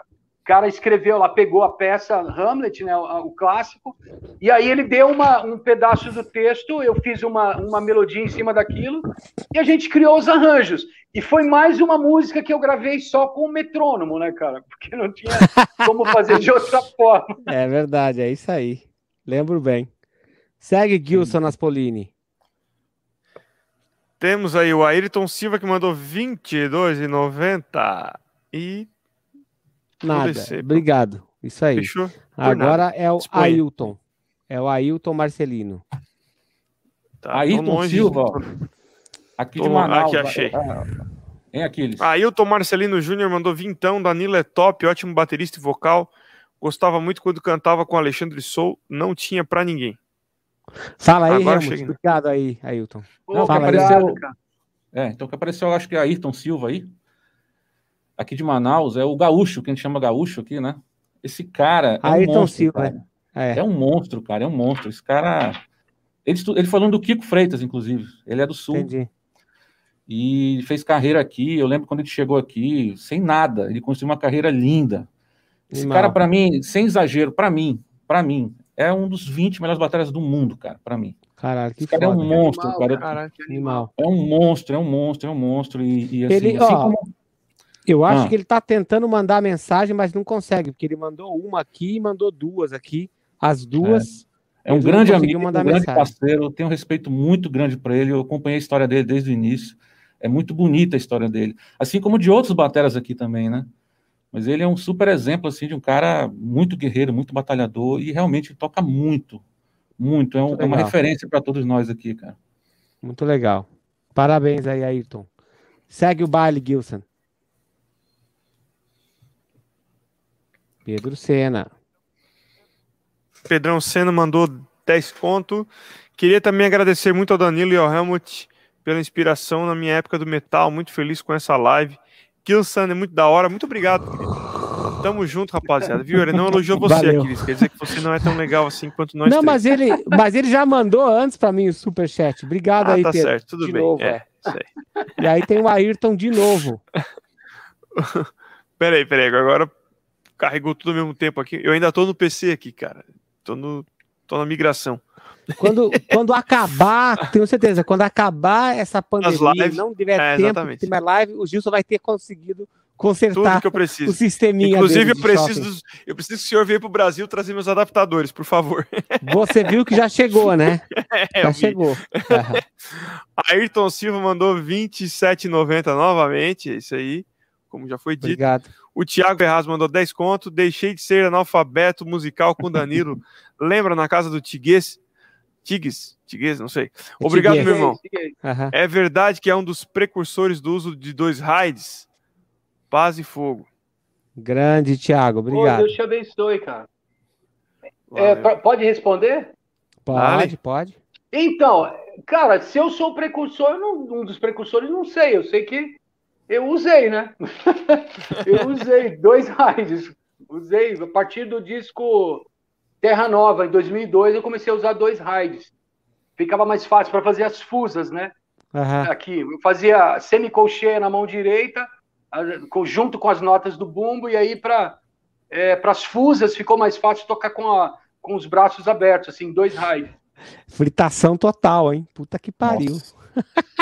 Total. E eu me lembro, assim, de, de eu gostava de, de ouvir as, as mixagens dos discos do Eterna, porque o Danilo gostava do raid alto pra caralho, assim, ele era detalhista, não tem que aparecer tudo, vai, alto! Não, mas sabe de uma coisa que eu percebi, Aquiles? É até bom falar com vocês três aqui. Quando eu ouço disco de bateras mais velhos, caras que têm mais de 45 anos, você percebe que os raids, chimbal, splash, eles são mais altos. Por uhum. exemplo, Portnoy, Jim Castronovo, entendeu? Uhum. Aquiles, entendeu? Uhum. Realmente. Sabe, sabe aqui, aqui possi a, a, possibilidade que eu, que eu imagino, cara? Porque a gente tá ficando surdo, cara.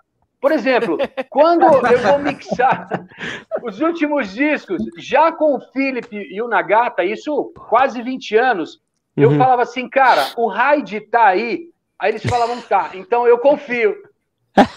Que eu cara... já, a partir, a partir de 2001, eu tenho tinnitus uhum. permanente nos dois ouvidos. Eu não Caralho. ouço mais. Cacete. Eu não ouço mais, nem Hyde, nem Splash.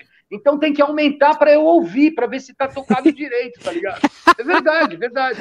Cara, tem umas vezes que eu tava é, finalizando a mixagem com o a Dair, né? Aí ele mixa tudo e me chama na casa dela e fala: escuta, aí eu vou sempre com o fone, né? Escuto o fone, levo o meu fone. Aí acabo falando, pô, essa aqui tá matadora, tal. Aí eu faço, puta, levanta aqui, ó, aqui o tom, a caixa, Ele falou, tá, mas e o raid? Nada? Eu falei, é, aumenta 2 dBs em cada raid. Na dúvida, aumenta o raid. Aumenta.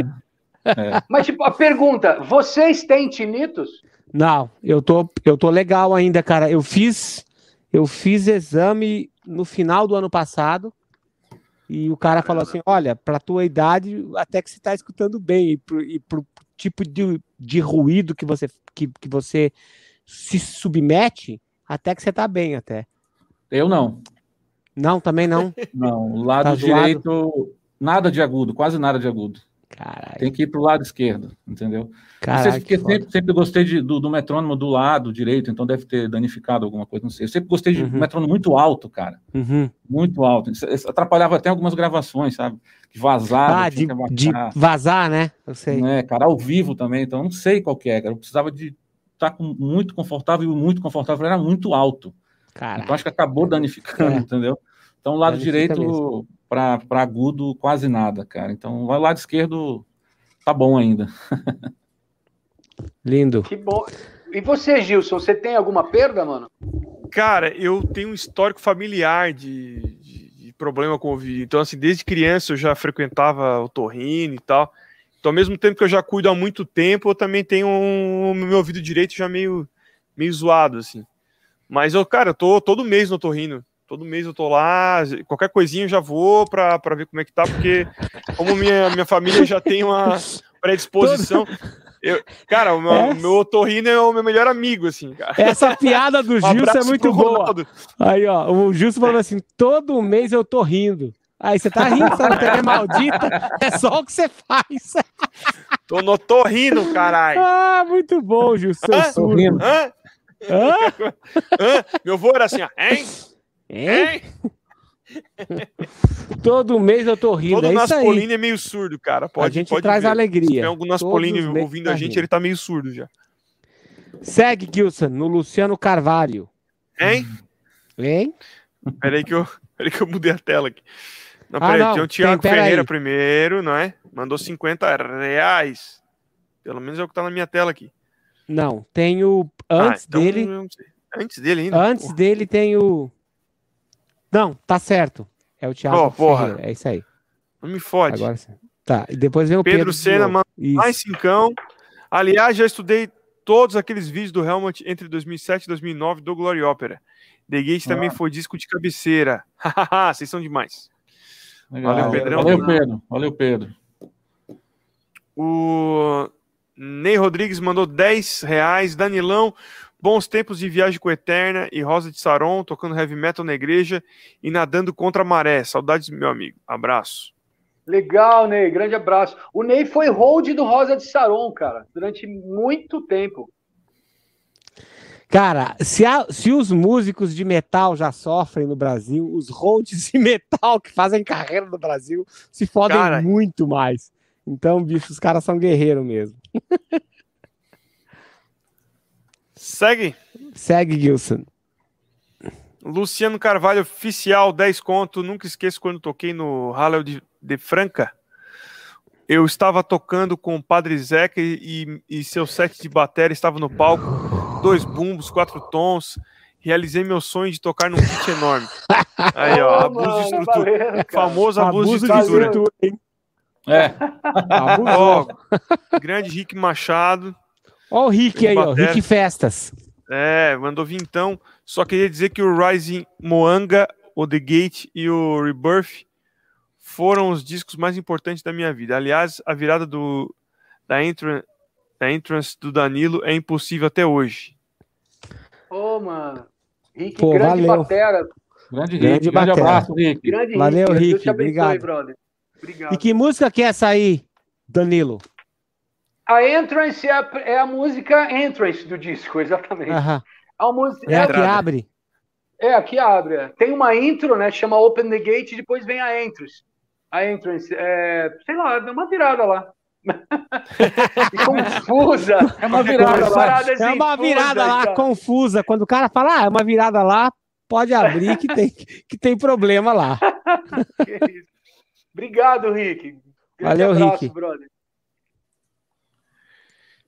Aí, ó, vamos em frente então. O uhum. Elder Gonçalves, Cincão. Grandes baterias do Metal Brazuca. Conheci o Danilo Helmut e o Aquiles em um BMU no início dos anos 2000. Aquiles, manda um abraço para a banda, para a banda chamado. Isso foi 2003. Foi um show, a gente fez o show é, no BMU e daí a gente foi de, a gente foi de ônibus de linha. É, não foi nem, como é que chama mesmo? ônibus de linha convencional até São Luís do Maranhão. Foram 54 Caralho, horas. Caramba, que começamos, animal, mano. Começamos animal. a turnê do Hangar bem. Aquela turnê foi muito boa. Foi a primeira vez que o Hangar fez uma tur turnê. Então, ó, um abraço para a banda Chamado. Valeu, galera. Obrigado. Raul Labre, de novo. Raul Labri. É. Dezão, inclusive deu um livro para o Danilo chamado Banquete do Cordeiro, do teólogo Scott oh, Pode crer, mano, foi você, verdade. Pode Papyrus crer, tem até ainda... hoje, tem até hoje. O Papyrus ainda é meu álbum preferido. E quem me dera ser parente do James Labrie. Valeu, Raul Labrie. Agora eu vou te chamar de Raul Labrie, cara. Tá Raul Labrie. Aí. O. Andrew. Andrew Dias, Cincão, Helmut Quaken, Ayrton Silva são minhas principais referências na bateria, na música, na vida e até hoje. Uma honra ser aluno e amigo deles. Legal. Boa, Andrew. O Andrew, Obrigado. O Andrew é um cara sensacional, meu irmãozinho, já viajou muito comigo. É, é, dono do estúdio aqui, então, tipo. Ah, tá aí, legal, legal. Irmão, irmãozão mesmo, do coração. Valeu, Andrew, obrigado, cara. Aí, ó, o Rick deu uma risada aqui do, da virada. É uma virada lá, difícil pra cacete. Ouçam. que isso, mano? De que Acho disco que é, que é, isso aí? Isso aí é de que disco? O... É do The Gate, cara. The Gate. Eu vou, eu vou mandar, eu vou mandar para você no, no WhatsApp depois. Eu te mando, né? cara, ele é gente boa. Ele é, ele é generoso, ele é generoso. O Rick é Não, generoso. cara, eu me lembro que sempre quando saíam os discos, né? Quando estava assim na cena metal, aí saiu o disco, tinha, tinha os discos que você não podia deixar de, de escutar, né? Dos bateras, assim, tipo do Helmut, do Danilo. Então tinham vários bateras assim daquela época, assim, você fala, pô, saiu um disco novo, deixa eu ver o que, que o cara tá. O que, que ele tá fazendo lá, o que, o que, que ele tá fritando, como se fosse uma referência, né? E acima de tudo, respeito pelo Trump. Então vocês dois são pessoas que eu tenho certeza assim que sempre que eu for ouvir, eu vou ter que falar, peraí, deixa eu voltar isso aqui, deixa eu ver o que, que ele fez aqui, porque eu não, não, não entendi na orelhada. Tem que dar uma. Tem que, tem que Pelo pegar. amor de Deus, que é isso? É, é não, isso, sou, eu valeu, que cara. sou eu que falo isso para vocês.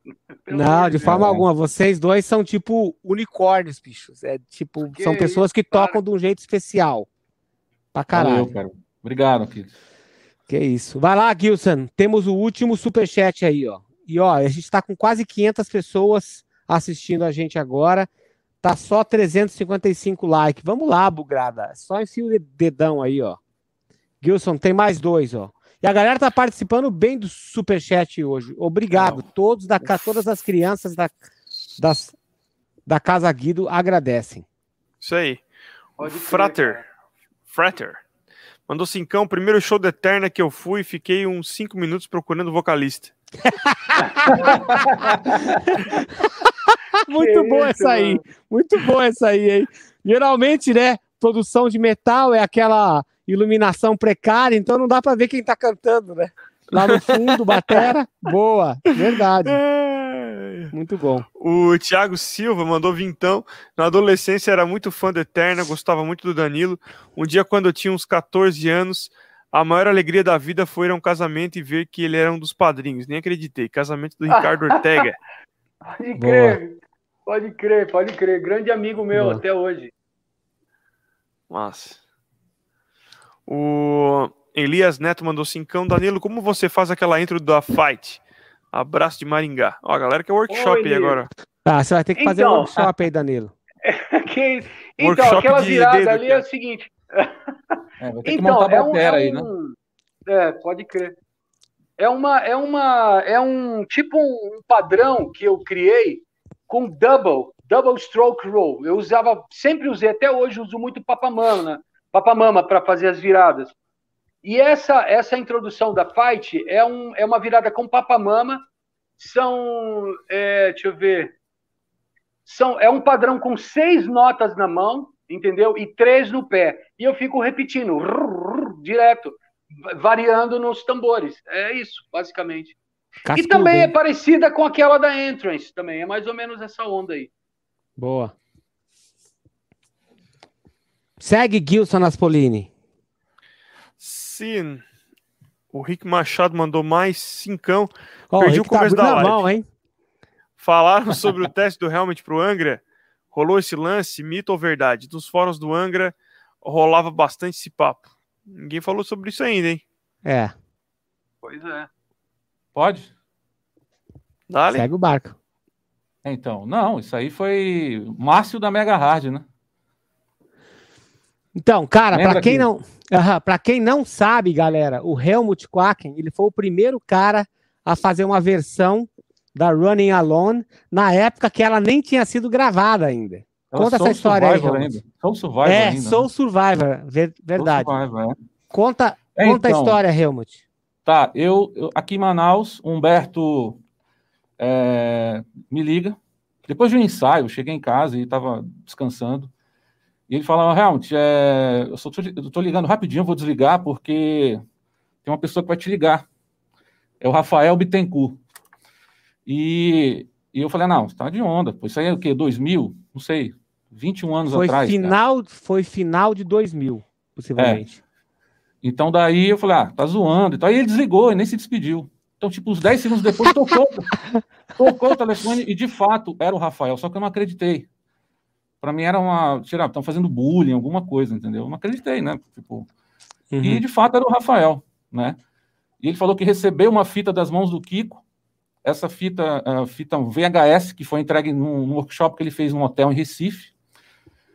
Foi o primeiro show do Humberto com Gloriopera em 2000 por um projeto aqui chamado Valores da Terra, no anfiteatro do, da praia aqui da Ponta Negra. E ele pegou esse VHS, grande, daquela fita grande, né? Mandou pelos correios para um amigo dele em Recife. Eu esse vi esse, dele... eu, eu vi esse VHS lá, lá na casa Sério, do Kiko. Cara? Eu vi, tá eu vendo? vi lá. E ele entregou em mãos lá do, do, Kiko, o Kiko mostrou para o Rafael, enfim. E daí o Rafael entrou em contato comigo e falou: realmente. É, mas foi bem antes de eu ir, né? Porque eu fui um bom tempo depois. Então ele falou: oh, realmente, é, já conversei com o Humberto. É, esse show eu assisti, gostei muito e vocês dois chamaram muita atenção, você e Humberto. Então você topa vir para São Paulo para tocar com a gente, enfim, a gente, eu fiquei, cara, fiquei sem ação, né? Num, tipo, em 2000, né?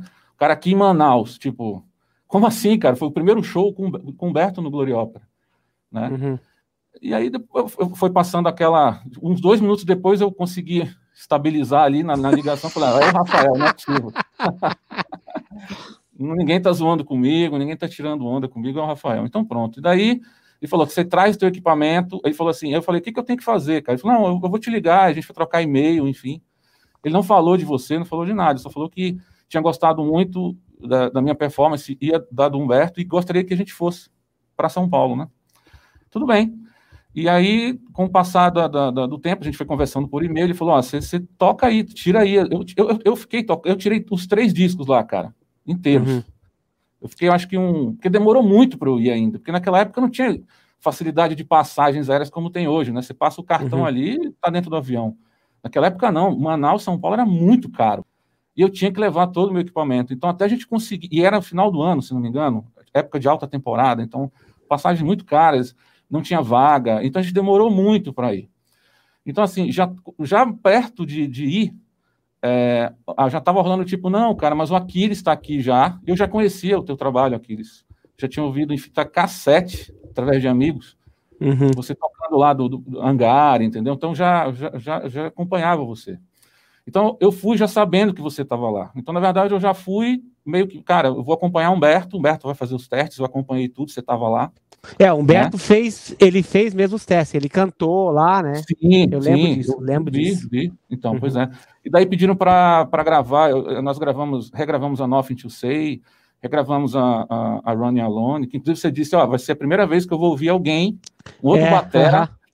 na minha vida fazendo um cover. Uma versão minha. É, é uma linha de batera minha. Então eu lembro você falando uhum. isso aí. E acho que tocamos um, alguma outra coisa lá, não lembro, a gente gravou faz tanto tempo. E daí a gente, eu fui, né? Mas de fato, quando cheguei lá, o Aquiles já estava lá, já estava gravando o demo e tudo. Então, assim, eu já fui sabendo que, que o Aquiles já estava lá, né? E é o que eu costumo dizer, cara, assim. É, aí depois o Márcio pegou isso da Mega Hard, e lógico, ele pegou e. e disseminou Márcio. isso, entendeu? Disseminou isso daí. E de fato o Humberto fez. Eu, eu, eu assisti. O Humberto foi muito bem nesses testes, ele foi. cantou, realmente cantou muito bem, né? Eu acompanhei. Eu vi o Edu cantando também, tinham outros vocalistas lá, né? E, mas assim, para mim, cara, foi sensacional a experiência, sensacional, aprendi muito é, te conheci, né, Aquiles? Então a gente trocou muita pra ideia. Caralho, eu lembro a gente na, co na cozinha lá, cara, você com aquela camisa da Soca, lembra? Lembra? A camisa que eu mais usei na história. Mais usou na história. Parecia cara, um saco de. Parecia um saco de. Um, um é. saco de batata de 60 quilos. Naquela. Eu, cara, eu tô mexendo muito no meu documentário agora, então mexi num monte de fita, num monte de coisa. E, cara, impressionante a quantidade de ensaio do Anga daquela época que eu tava com aquela camiseta. Ela parecia uma camiseta da sorte, assim, ela tava sempre comigo, entendeu? Sempre, Só que sempre, cabia é. eu e mais três, assim mais, tipo, dentro, assim. Não sei por que essa mania de usar roupa grande, mas passou. Segue aí, então, Desculpa. Então, assim, para mim foi, foi uma experiência maravilhosa, cara. Então, eu, eu, tive a oportunidade de conversar muito com você e também trocar alguma ideia com, com o próprio Rafael, né? Mais com o Rafael, né? O Kiko sempre se manteve um pouco mais distante. Uhum. Mas o Rafael sempre ali com a gente, tudo, ele ouviu as músicas e me chamou e falou: oh, acho que vocês têm que fazer assim, assim, assado eu acho que tem que explorar mais isso aqui, muda aqui, enfim. E daí foi, foi maravilhoso por isso, entendeu? Nesse sentido, foi, foi sensacional para mim, para nós, uma experiência, assim, absurda de boa. E quando voltamos, a gente conseguiu implementar tudo isso, refizemos muitas coisas, entendeu? Seguindo, a gente já sabia o que a gente queria, então a gente só precisava fazer alguns ajustes. E aí fizemos e gravamos e lançamos, daí o, o, o fechei, a gente fechou com, com a Mega a distribuição, com o Márcio, e, logicamente, que ele pegou isso e usou, né? Porque é o Rafael falou, traz promoção. Uhum. Pode ser que a gente monte lá na casa do Kiko, eu nem sabia que vocês tocavam lá naquela época no, na casa do Kiko, né? Uhum. E a gente monta equipamento lá e faz um som lá e vê o que acontece, entendeu? Mas, cara, assim, eu sempre falo, sempre falei isso para meus alunos, meus amigos, eu, eu, eu não teria conseguido fazer 1% do que o Aquiles fez no Angra. Nunca. Sabe? O cara é modesto. Não, cara, o cara fez o cover de Soul Survivor, que é Running Alone, que se você pegar a demo, que eu até postei há pouco tempo a demo daquela época que a gente fez tal, cara, mudou pouquíssima coisa do que foi pro disco, entendeu? E o Helmut fez os arranjos assim na orelhada, entendeu? Não teve partitura, não teve nada, não teve não, vídeo não, é, é, tipo, é take umzão mesmo, vai, fizemos só para é. levar mesmo, entendeu? Enfim, mas, cara, assim, eu, eu, eu não estava pronto na época, né? Eu faltava muito, mas por a experiência, assim, tipo, de, de um primeiro contato, de estar tá lá no estúdio, e estar tá tendo contato com vocês, enfim. O, o Felipe não estava nessa época ainda, né? Não, então, não. Ele, ele entrou depois. depois. ele foi o último a entrar, é. Então, pois é. Então, nesse sentido de troca de, de ideia, de experiência da viagem, de estar tá ali perto, vendo tudo como acontece, o processo todo, foi sensacional, cara. Foi um divisor de águas, assim, para a minha vida, para minha carreira dentro do, do heavy metal, entendeu? Então agradeço muito a oportunidade e, e, de fato aconteceu o convite, sim, né? Mas os testes não rolaram, porque como que eu vou fazer teste com esse cara? com aqueles lá, já, já lá, entendeu? Tipo, não tem como, cara. Então, cara, foi... Mas foi, mas foi sensacional, cara, a experiência. Aquela época foi uma época muito boa de, de muita novidade, assim, né? Porque eu estava recém Sim. morando em São Paulo, eu estava uhum. num outro emprego e eu estava com a minha mulher e a minha filha pequena de um ano lá, então eu tava numa indecisão. É. Será que eu vou, vou viver do metal? Eu lembro você falando isso para mim. Exatamente. A gente, conversa, é. a gente, conversando na cozinha lá, você com essa é. camisa da soccer lá e, e a mochilinha preta no colo. E eu perguntei para você, aqueles aí, você, você vai ficar, cara? Você falou, cara, eu não sei. Né? Você falou que não sabia. Então, é, porque até então não tinha. Eu, eu tinha feito a demo, eu tinha gravado as coisas, mas não tinha falado assim, bom, então, ó, a, a formação vai ser você, eu, Edu, o Kiko, é. o baixista vai ser. Era, foi tudo assim, demorou muito até bater o martelo, porque era uma coisa assim que tanto, né, eles sabiam que era uma mudança drástica, né? O Ricardo, o Luiz e o, e o André já tinham nomes muito fortes, então era uma é. roleta russa, ninguém sabia o que, que ia que, que ia acontecer, né, cara? Então eu entendo é. a preocupação deles, assim, falar assim, puta, quando a gente anunciar isso aqui, não dá pra gente voltar atrás mais. Então eles foram testando uhum. tudo isso, né, cara? Foi, uhum. foi muito teste, foi muito aprendizado Sim. também. Eu percebi que a minha concepção estava completamente furada quando eu cheguei lá no Rebirth, na hora de gravar o disco, aí eu vi que a minha concepção estava furada, e eu falo disso pra caralho nesse meu documentário, assim. Então foi legal pra caralho. Tá tudo muito fresco ainda. Eu lembro de tudo é. como se fosse, como se fosse é. ontem. E eu lembro desses nossos papos aí. E naquela época, o Humberto acabou tocando comigo no hangar durante quase dois anos, de 2009 a 2011. Mas assim, naquela época eu, eu falei mais, foi contigo mesmo, né? Foi, sim. Porque, pô, a gente tocava é. batera, é. tal, tudo. Sim, e, o, é. e o Rafael tava muito. O, o Kiko deixou muito na mão do, Rafael, assim, de, de tomar a decisão de quem quer ser o cantor, porque o Rafael sempre teve muito essa ligação com, com o vocalista, né? De definir uhum. as linhas de voz, as letras, as músicas. Então, o Kiko deu uhum. praticamente carta branca, assim, para aquele. É, eu lembro, eu, realmente o Humberto ele, ele cantou muito na, na, na, nas audições lá, ele cantou muito mesmo, se superou. Cara, Mas eu posso também... falar, eu posso falar assim que muita gente, o Adair inclusive, que ele gravou o Infallible, né? E ele viu o Humberto cantando A Miracle é. in My Life ao vivo em Criciúma, lá no porão. Ele falou assim, cara, eu, eu, eu tava vendo o Humberto cantando naquele porão imundo e eu, eu, eu não, simplesmente, eu não acreditava que aquilo era possível. Uma pessoa cantando Sim. uma linha, é. uma, uma linha de voz tão desgraçada igual aquela, numa é. situação precária do palco e todas as notas cravadas. O Humberto ao vivo, é. assim, é um absurdo. É um... Você pega qualquer, é. qualquer registro nosso da época, assim, você pode pôr sem medo. Porque Muita potência. é muito foda, muito Muita foda potência. mesmo. Ensaios do Glory Opera, ele inclusive até deixava o, mi o, microfone de lado e ficava cantando sem microfone e a gente ouvia. ele era bruto, cara, muito. Entendeu? Por isso que a gente sabe o apelido dele, não sei se você ficou sabendo disso, mas a gente chamava ele de Indião. Porra, o Indião é foda. É, muita potência, cara. O Humberto é monstro demais, sempre foi. Muito foda, muito legal. Então, e dali surgiu uma amizade legal, né, cara? A gente começou pra a trocar caralho, ideia. Um enfim, respeito. Eu, eu, tive em alguns workshops seus depois, enfim. Fui lá no estúdio, no Centro de Orientação Musical também. Isso. Né? Uhum. É, a gente ficou tocando, trocando uma ideia, uma tarde lá, enfim. É, foi muito legal. Pra mim, bem legal, cara. Essa época foi, foi maravilhosa para mim, muito aprendizado. Muito legal. Gilson, a gente tem superchat pra caralho. Sério, pra mim tem um só aqui. Do Helder. O Helder Gonçalves mandou Danilo é um exemplo de perseverança e fé. Um grande homem de Deus e uma referência para muitos músicos de dentro e fora da igreja. Obrigado, Danilo, por tudo. Valeu, Helder. Obrigado você, mano. Grande brother aí há, há vários anos já. Obrigadão, mano. Vai lá. Ó, Bruno Vieira, a música que mais banguei na minha vida foi a da Passa em Domine, do Eterna. Boa. Valeu, mano.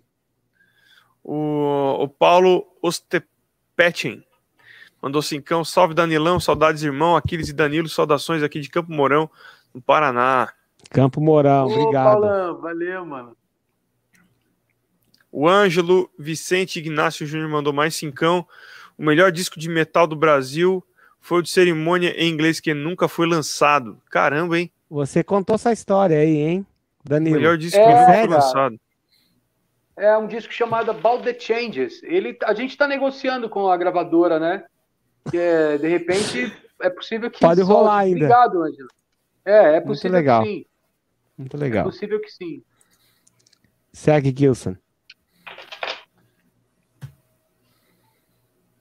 Daniel Neves mandou dezão. Danilo, esse padrão 6x3 é o mesmo padrão que você usou na virada intro de Goodbye My Dear Ofélia? Aquiles, manda um salve para a banda Animus Missionale, do, Paran... do Paranoá, Distrito Federal. Aí, galera do Animus Missionale, um grande abraço para vocês aí. Cara, essa banda é muito ferrada, mano. É uma molecada nova de, de Brasília. Toca muito. Esse moleque toca muita batera, mano. Não é, não. É parecido o padrão, viu, mano? É parecido. Essa banda é muito ferrada, viu? Muito boa banda, cara. Boa. Fernando da Silva Ortiz, Gilson. Cian. Mandou dezão. Danilo conhece o Edu Falaschi? Se já se já, já vi várias entrevistas do Edu falando que o Danilo é uma referência para ele. Que Boa. isso, mano. Então, eu conheço o Edu de Santos, cara. O Edu cantava na banda Mitrium. Isso aí. E teve uma, uma época é. que ele estava procurando batera para o Mitrium e ele me fez um convite. Acabou não, não rolando. Eu estava começando a tocar na época na igreja e estava numa outra onda e tal. E a partir dali eu, eu comecei a tocar somente na igreja, né? Então acabou não rolando. Mas eu conheço o Edu, sim. Boa. Tem o Ricardo, o filho do Magal. Do Sidney. Isso. Sou filho é. do Magal. Danilo foi uma das inspirações para iniciar a, a, tocar bateria. Hoje migrei para guitarra por preguiça de limpar a bateria. Vagabundo. Caramba, que vagabundo, cara. Ô, cara, não ligo também. o Gilson não liga. O Gilson não liga. A bateria dele é, é imunda, o cara bate, a sala dele é começa podre. a voar pó. É legal, é, dá um efeito, cara. Não tá nem aí. Dá um efeito no, no, vídeo. Você faz uma câmera lenta, assim, voa tudo. Voa tudo, o, é ó, o Fallops Drums mandou cincão. Existia alguma disputa de shopping entre Eterna e o Angra no começo? Olha aí, a treta. Não, eu, nunca, eu, pelo amor de Deus. Eu desconheço. O, o, o, Angra sempre foi uma grande referência e não tem como. o Angra é uma banda gigantesca, cara. Sempre admiramos pra caramba. Tá aqui um dos caras que fez história no Angra, né? Então, pelo amor de Deus, nada a ver. Maravilha. De verdade. A, recíproca, a recíproca é verdadeira. Sempre foi. Segue, Gilson. Vamos lá, então. Marcelo, é isso? É. Marcelo Mendonça Esteves mandou cincão, Danilo, grande bateria e vocal. A pergunta que não quer calar, você começou a tocar bateria e depois começou a cantar ou o contrário? Cara, eu comecei cantando primeiro é, quando eu ouvi Led Zeppelin pela primeira vez. É, é Black Dog. Eu acho que foi a primeira música que eu cantei. E aí, posteriormente, eu comecei a tocar batera. E aí, mais na frente, eu cantava numa banda de cover. E numa jam, num bar em São Paulo, não tinha vocalista e não tinha baterista, tinha eu. Aí eu, eu lembro que eu cantei, eu cantei, cantei e toquei pela primeira vez. A primeira música foi Crying in the Rain, do White Snake, e Steppenwolf, é, Born, Born, to, to Be, Wild. Wild. É a música que todo mundo toca, né? Todo mundo é, toca. E aí não tinha bateria, não tinha vocal, eu tive que fazer. Eu toquei essas duas músicas. Então, eu comecei como vocal primeiro, né? E é isso. Boa. E o Fê Lopes, eu acho que foi um, um brother de Campinas. Grande abraço. Ele comprou um kit dos meus produtos essa semana. Obrigado, mano. Obrigado. Aí, hold, isso aí. Apoia o artista. Hold, hold do Rosa de Saron também. Hold do Boa. Rosa. Isso aí. Apoia o artista. Vai lá, Gilson. Henrique Nascimento. O Henrique Nascimento mandou dezão. Danilo, obrigado pela obra-prima chamada The Gate e o About the Change, About the, the Change do Cerimônia, embora não tenha sido lançado oficialmente, eu escutei. Pretende lançar um dia? Comentamos aqui, né? É, eles Sim, acabou de falar. Estão negociando. Obrigado, obrigado, mano. Obrigado você. Valeu, obrigado, Henrique. E o Alisson Briel mandou 27,90. Valeu, Alisson, obrigado. Agora tem a pergunta do Alisson. Ele mandou duas vezes e agora o superchat está encerrado depois do do Thiago Melo. Depois do Thiago Melo, não adianta mais mandar superchat. Grande Danilo, fala aí da música Working Man, do, do Rush, não? Ah, New Preach agradece. Álbum Papyrus, essa uma, aí é clássica, tem, muito foda. Ela tem uma pegada espetacular, já começa arrebentando. Álbum Papyrus, meu predileto. Pois é. É, o Working Man é isso aí, mano. Eu confesso que quando é, eu escrevi a letra dessa música, é, a música Working Man do, do, do Rush, é, me inspirou o título, né? Mas ela, ah, é? a letra, a letra é outra coisa.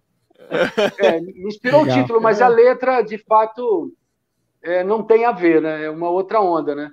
É uma outra onda. Sei lá, sei lá, é uma música que eu gosto pra caramba. Eu não sei o que dizer, assim, necessariamente, Legal. tá ligado? Ó, eu, uma coisa que é interessante falar dessa letra aí, a gente está falando de situações difíceis da vida, né? A música, a letra dessa música é um cara que é muito rico falando para um cara que não tem posses, mas é feliz, tá ligado? E ele Entendi, fala no, no, refrão, né? Tell me the reason, show me no why. É tipo assim, me diga a razão, como você consegue ser tão feliz tendo tão pouco? Tipo assim, eu sou milionário e não sou feliz como você. E esse cara, o working man, que é o trabalhador, né? Não tem aspas, né? Ele é um trabalhador. Ele é um, um cara que faz caridade. Ele é um vicentino, né? Na igreja nós temos uma, uma, uma parada que chama é, é, Conferência de São Vicente. São pessoas que é, fazem caridade, ajudam os pobres, tá ligado? E esse cara que é pobre e é feliz é porque ele faz caridade. É isso. Essa é a letra da música. Boa, Legal. muito boa. Tiago Melo, Gilson Naspolini, último superchat. O derradeiro superchat. Helmut, sua técnica é extraordinária. Você tocando Force oh. Hunting, putz, execução pauleira e você super tranquilo. Vídeo, vídeo se. Vídeo de cabeceira, eu acho que ele quis dizer. Seu oh. fã. Ô, Thiago Melo, obrigado, cara, pelo carinho. Tudo de bom para você, cara. Obrigado mesmo. Bom, essa música, First Hunting, do Equilibrium, do segundo disco, ah, então é, é bem especial para mim porque é, é, eu considero como pouca gente sabe disso, um tributo para um talvez o batera que mais me influenciou, o que eles conhecem, o Dirk Brunenberg do Elegy. Uhum. Então assim, é um cara que eu vi muito, talvez tenha sido o batera que eu mais tenho ouvido na minha vida. Então é, tem algumas linhas de batera que eu me inspiro muito na pegada, no estilo dele, nas ideias, e essa é uma delas. Tenho um carinho muito grande por essa, por essa linha de batera aí, porque me, é, me remete a, a, ao trabalho dele, entendeu? Que eu também tenho uma admiração gigantesca por ele. É bem legal então, essa música. Para quem não conhece o cara, procure aquele disco do de Manifestation of Fear, e aí vocês vão, é. vão, vão ouvir as músicas, vocês vão ver da onde Lost que eu roubei. Também, né? É, vocês vão ver da onde que eu roubei a, a levada do solo de, de Millennium Sun. Até falei isso para ele. Grande é. pessoa, grande pessoa. Então é isso. O Gilson Naspolini tem a última pergunta para vocês, mas eu quero, antes de fazer a última pergunta, eu quero perguntar para vocês, assim, porque essa é uma parte que até a gente poderia botar uma música emotiva e saber de vocês dois, assim, se teria alguma coisa, se vocês pudessem, supondo que o Gilson Naspolini é o gênio da lâmpada e ele vai dar o direito para vocês voltar no tempo e refazer uma coisa que está engasgada na vida de vocês assim. O oh, que sou que o gênio do o gênio do pad. Você pega um é, pad, o gênio do pad. Você pega o pad, dá uma arrastadinha é, nele. É.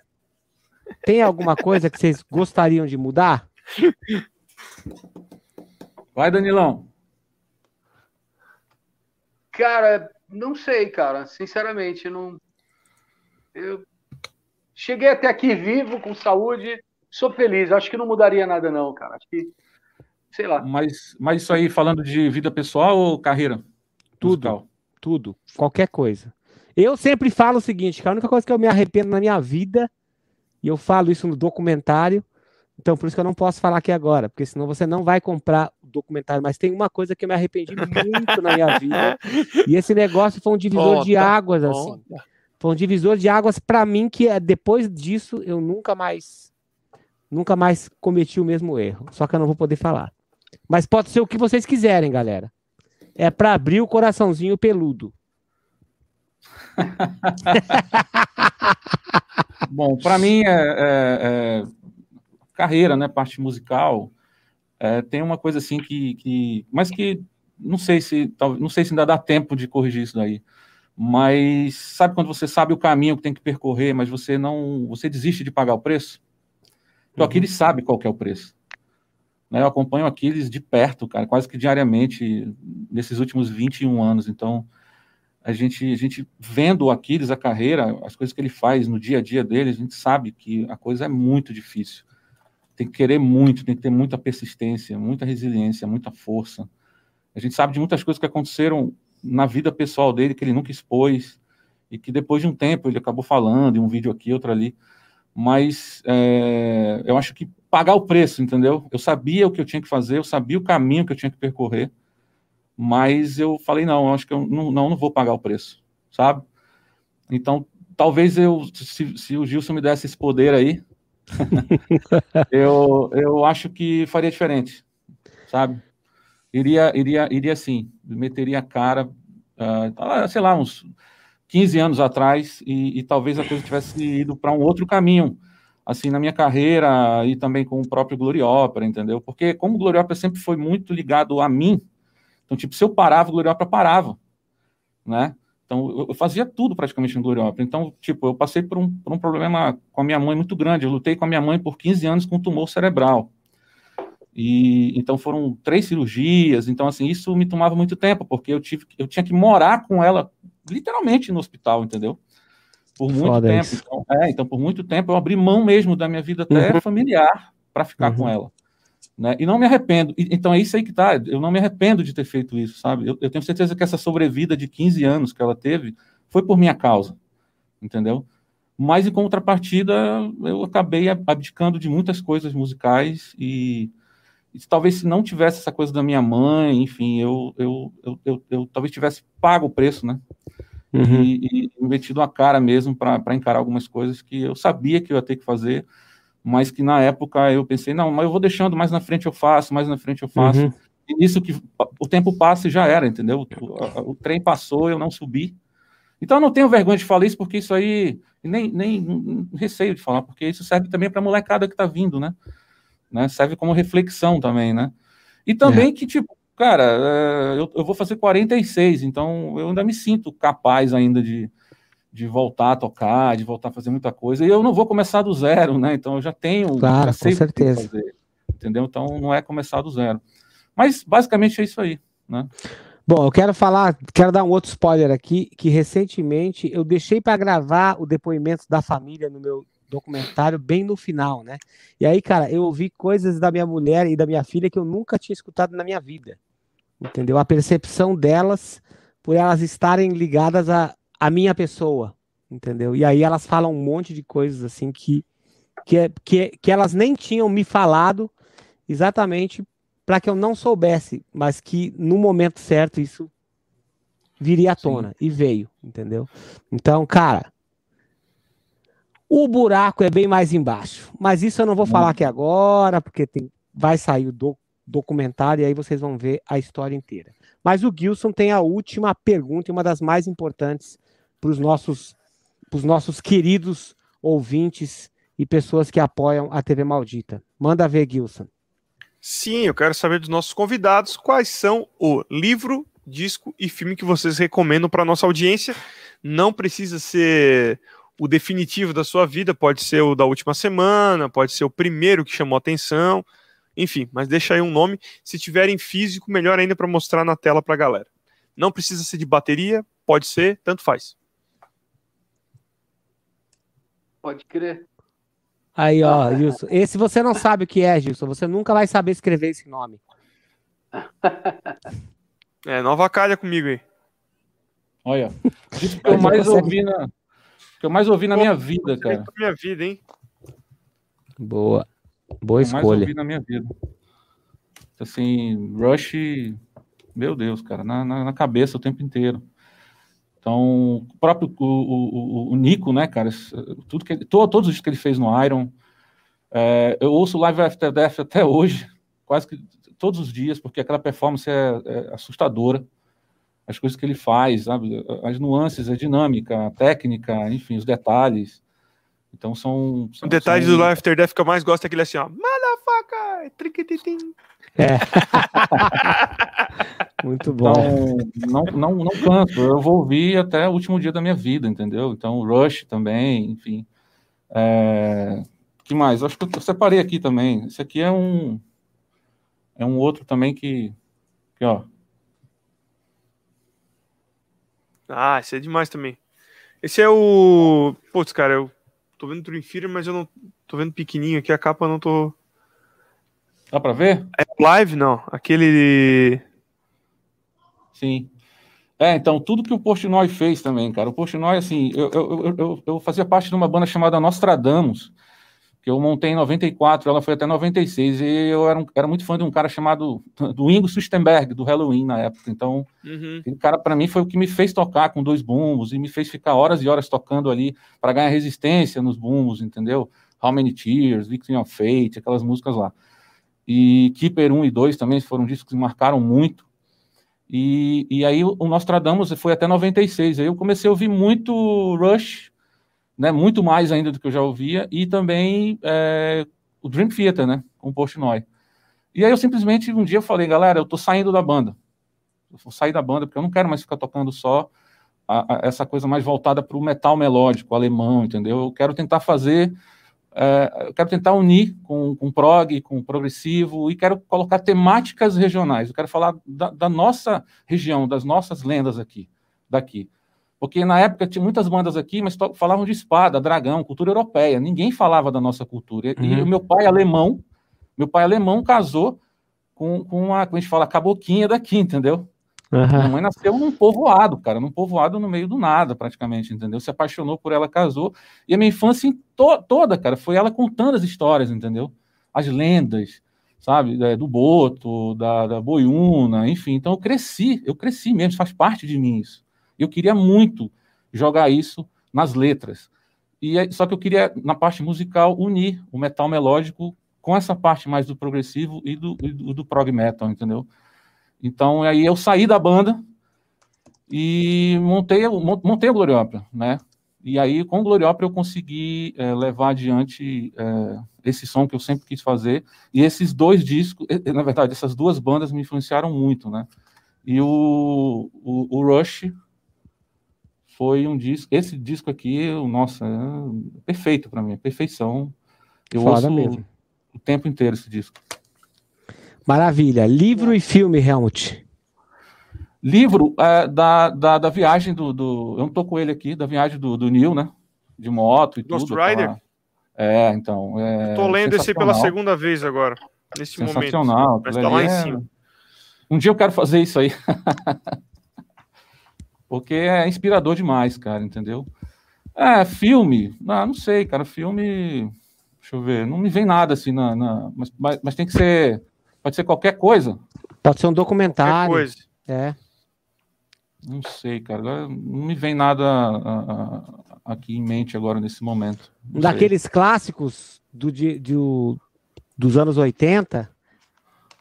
De Volta para o Futuro, Gremlins. Ah, então, isso daí, Volta para o Futuro, total, cara. É, é o próprio ET, cara, que eu, eu gosto muito de ufologia, sempre li, estudei muito sobre ufologia. Então, o ET, eu tinha sete anos, assisti centenas de vezes aquele filme, assisto até hoje, então tem muita coisa que eu gosto, assim, entendeu? Ligada à, à ufologia, que, eu, que, que, é um assunto que me, que me fascina muito. Boa. Então, maravilha. Fica, fica o ET. Danilo Lopes, tua, tua vez. ET, pronto, ó, ó. Porque amanhã vai ter figurinha, tem magizinha. Amanhã, é, tem que definir a figurinha é. que vocês vão receber pro WhatsApp. Ah, é. Ó, Se você deixar filme da Xuxa, também, vai né? ser o filme é. da Xuxa. É. Contatos Imediatos também é um filme que marcou muito, de 78, né? Então é do terceiro grau. Então são. Eu gosto muito de ufologia, né? Então esses filmes são sempre os que mais me chamam a atenção. Boa. Danilo. Então, é, disco, cara, é, tem, como o, o Gilson falou aí agora há pouco, não é o definitivo, né? Mas para mim, eu, é o primeiro disco do Eterna, cara, o Shem Israel. Não que eu considere o melhor dos que eu já ouvi, mas foi um disco marcante na minha vida, né? Foi o primeiro disco de metal que eu gravei na Igreja Católica, cara. Mudou minha vida pra caramba. Foi lançado em 97, primeiro CD do Eterna, Shem Israel. É, livro não tem como ser outro, né, cara? É a palavra de Deus, a Bíblia. Com certeza, imaginei. É o livro, é, não tem como, né, cara? É, é o centro da minha vida é a palavra de Deus, é, o, é Jesus Cristo.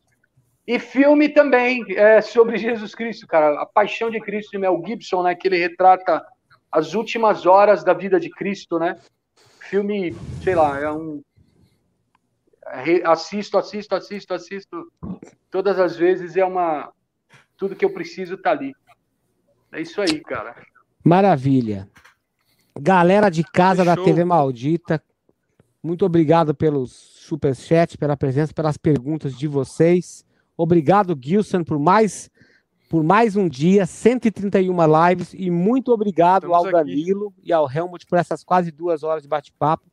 Tenho um respeito imenso por vocês dois, não só como instrumentista, mas por tudo que vocês fizeram pela cena de metal do Brasil. São guerreiros de verdade que foram para a estrada, que tocam de verdade, entendeu? Até hoje são músicos que são representativos para a cena para caralho e foi um prazer né, voltar a ter esse contato mais próximo e entrevistar vocês aqui na TV Maldita. Agora, a palavra final é com vocês, para todos os amantes da bateria do Brasil e da música de uma forma geral, que é essa galera maravilhosa que mantém a TV Maldita na crista da onda. Obrigado, muito obrigado, Danilo, e muito obrigado, Helmut. Ah, bom, cara, é, do meu lado aqui, agradecimento também, né? Uma, uma honra de verdade estar aqui depois de tanto tempo aí, tá falando com você, te vendo, e o Gilson também, né? O Gilson não sabe, mas eu acompanho o Gilson desde a época das gigs lá do sertanejo, lá, os vídeos no Caramba. YouTube. É, ele, ele, ensinando como tirava as músicas de ouvido e depois transcrevia tudo, ensaiando. É, ensaiando, obrigado, cara. Pô, que legal, velho. Num, num, sítio lá, eu sempre, eu sempre te acompanhei. Ah, isso aí, é, aconteceu mesmo. É, Danilão, cara, sempre ouvindo todos os discos, sempre, sempre ouvindo tudo. Como aqueles falou, saía, a gente corria para pegar, para ouvir. Uma admiração tremenda, cara, por, por vocês três, entendeu? E, cara, eu me sinto aqui. Não sei, talvez o patinho feio da história aí, cara. Eu vou de, gaiato, só que me falta. De tá gaiato, né? Porque, cara, vocês tá são louco, então é uma honra muito grande estar aqui na TV Maldita, nessa live, foi sensacional. Né? Obrigado pelo convite, Aquiles. Acho que, que a gente já está conversando desde outubro, cara. Cara, poder... duas vezes não deu certo, né? Duas é, vezes. Verdade, não deu certo. É. É. é, pois é. E, aí, e finalmente que hoje deu, deu, então. Que bom. Prazer enorme, cara. Muito obrigado Valeu. pelo convite. Desejo tudo de bom para todos vocês e para toda a galera que participou e todo mundo que está assistindo a gente. Valeu mesmo, cara. Valeu, galera. Obrigado. Animal, legal. Cara, brigadaço. Me desculpa o trocadilho, mas essa TV de maldita não tem nada. Não cara. tem nada. Porque ela, não tem nada, porque ela é totalmente bendita, cara. Todo mundo fala bem. É, peço licença aos dois irmãos aí, o, o Gilson e o Helmut, mas Aquiles, você é referência para bateras no mundo inteiro. O Helmut está aí, que não me deixa obrigado. mentir. É. O Gilson também, toda a galera que está aí. Todo mundo fala bem de tudo que você faz. É uma referência para mim profissional, como cara de família, como músico, como cara que saiu lá da África do Sul, veio para o Brasil.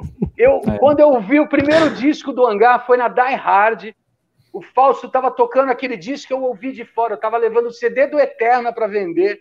E eu falei, cara, quem é esse batera que eu nunca ouvi? Cara, eu ouvi o CD inteirinho na loja, lá na Galeria do. Rock. Falei, foda. meu, esse cara tem algo diferente, esse cara tem algo a mais a fazer. E tá aí, né? Então, para mim é uma grande honra, uma grande bênção. Brigadaço, e com Helmut aqui, muito especial, Gilson e toda a galera que acompanhou. Muito obrigado. E se me permitem, eu posso fazer o meu merchan, mostrar minhas paradinhas Com certeza. Aqui? com certeza pô. A canequinha aqui, ó. Canequinha oh, de moça, bonitona. Álbum, é, a mídia física que ainda muita gente curte, tá ligado? Um encarte super legal aqui, ó. Tá ligado? Muito legal. Temos as camisetas também, ó. Olha só, a camiseta com a capa do disco. Tá saindo um modelo novo esses dias. Centralizar Lindo. aqui. Eu tenho outros produtos, tem pulseirinha de couro, tá ligado? Tem terços para galera que gosta de Nossa. rezar, tá aí também. Cara, tem uma parte de produto aí que ajuda a gente a manter o trabalho nesse período em que a gente não pode ir para a estrada. É, me procura lá no, WhatsApp, no, no, no, Instagram, manda um direct lá, visita também o site Danilo Lopes, missão.com.br, todas as minhas redes estão aí. Eu estou lançando singles do álbum Batizado aos poucos, eu lancei o segundo esses dias, então Obrigado pra caramba, Aquiles. Animal, brother. Sou obrigado seu fã pra caramba. Obrigado, Real. Gilson, valeu. Obrigado. Pode passar, galera, o Instagram de vocês aí, Facebook, pra galera se, seguir aí, cara. Por favor. Tá, o, meu, o, meu, é arroba Helmut underline Quacken. Arroba Helmut underline Quacken. Sigam Existe lá. algum outro Helmut Quacken? Não. Acho que não, né? O meu pai. o que deu origem à série. A série. É, porque, na verdade, eu sou o Helmut Quaken Jr., né? Eu sou o Helmut Quaken Jr. Legal. Ele, Helmut Quaken, mas já falecido, né? Ou aqueles, é, Gilson, eu queria fazer um agradecimento especial, se você, se você me permitir. Com certeza, aqui, pô. Ao, cara, ao, cara, ao, ao, Caramujo aqui, né? É, estúdios aqui do meu irmãozinho André, que está aqui comigo. Pô. Obrigado pelo espaço, obrigado pela parceria, né? Mandar um salve para todos os meus parceiros, meus amigos aqui, os bateristas aqui de Manaus. Eu, é, assim, eu poderia falar aqui de, um, de, um, de, uma centena de baterias que me influenciaram, como João Baroni, Igor Cavaleiro, enfim. Mas os caras daqui que realmente é, é, são ídolos para mim até hoje, se tornaram amigos, entendeu? Então, como o próprio Ayrton, né, assim como tantos outros, né? Então, eu quero deixar um agradecimento muito grande por, por, por, todo o carinho que eu tenho aqui pela comunidade baterística. Aqui tem muita gente legal, tem muita gente que faz. Tem músicos sensacionais aqui, entendeu? Baixistas, guitarristas, vocalistas, bateristas, enfim. A, a cena é, tem uma, uma movimentação muito, muito grande aqui, né? E, assim, Talvez em outra oportunidade a gente consiga falar um pouco mais também sobre isso. Eu, eu, eu quero fazer mais vídeos né, no, no, meu Instagram falando também sobre isso, disseminando um pouco mais, divulgando mais. Mas eu quero muito agradecer, principalmente ao Andrew e toda a galera aqui de Manaus que sempre apoiou e que, que faz um trabalho é, é, é com muito afinco, sabe? Uma coisa assim, é, é, é, é louvável que fazem, sabe? Porque as dificuldades são muito grandes e a pandemia aqui pegou, pegou pesado. E muitas pessoas continuaram, então, aí, resilientes. Então, espero que todo mundo fique bem, com saúde, se cuidem, galera, usem máscara, é, se protejam, porque isso aí vai passar e a gente vai voltar. Mas era isso aí, valeu. Maravilha. Danilo, as tuas redes? É, é, arroba Danilo Lopes Missão, todas, Danilo Lopes Missão. Maravilha. Então, galera, muito obrigado. Boa noite, Gilson Naspolini. A gente se vê na próxima semana. Boa noite, rapazes. Obrigado, Danilo. Realmente foi um prazer Obrigado. sensacional. Está registrado a live, uma das mais incríveis. Fazia tempo Valeu. que tu não fazia uma, fazia tempo que tu não fazia uma live de duas horas. Valeu a pena pra caralho e passou assim, ó. Então, valeu, galera. Obrigado, boa valeu, noite. A gente se vê em breve. Valeu. Valeu, Gil. Valeu, valeu Danilo. Valeu. Valeu, valeu. valeu. valeu galera. Tchau. Deus abençoe. Mais, tchau.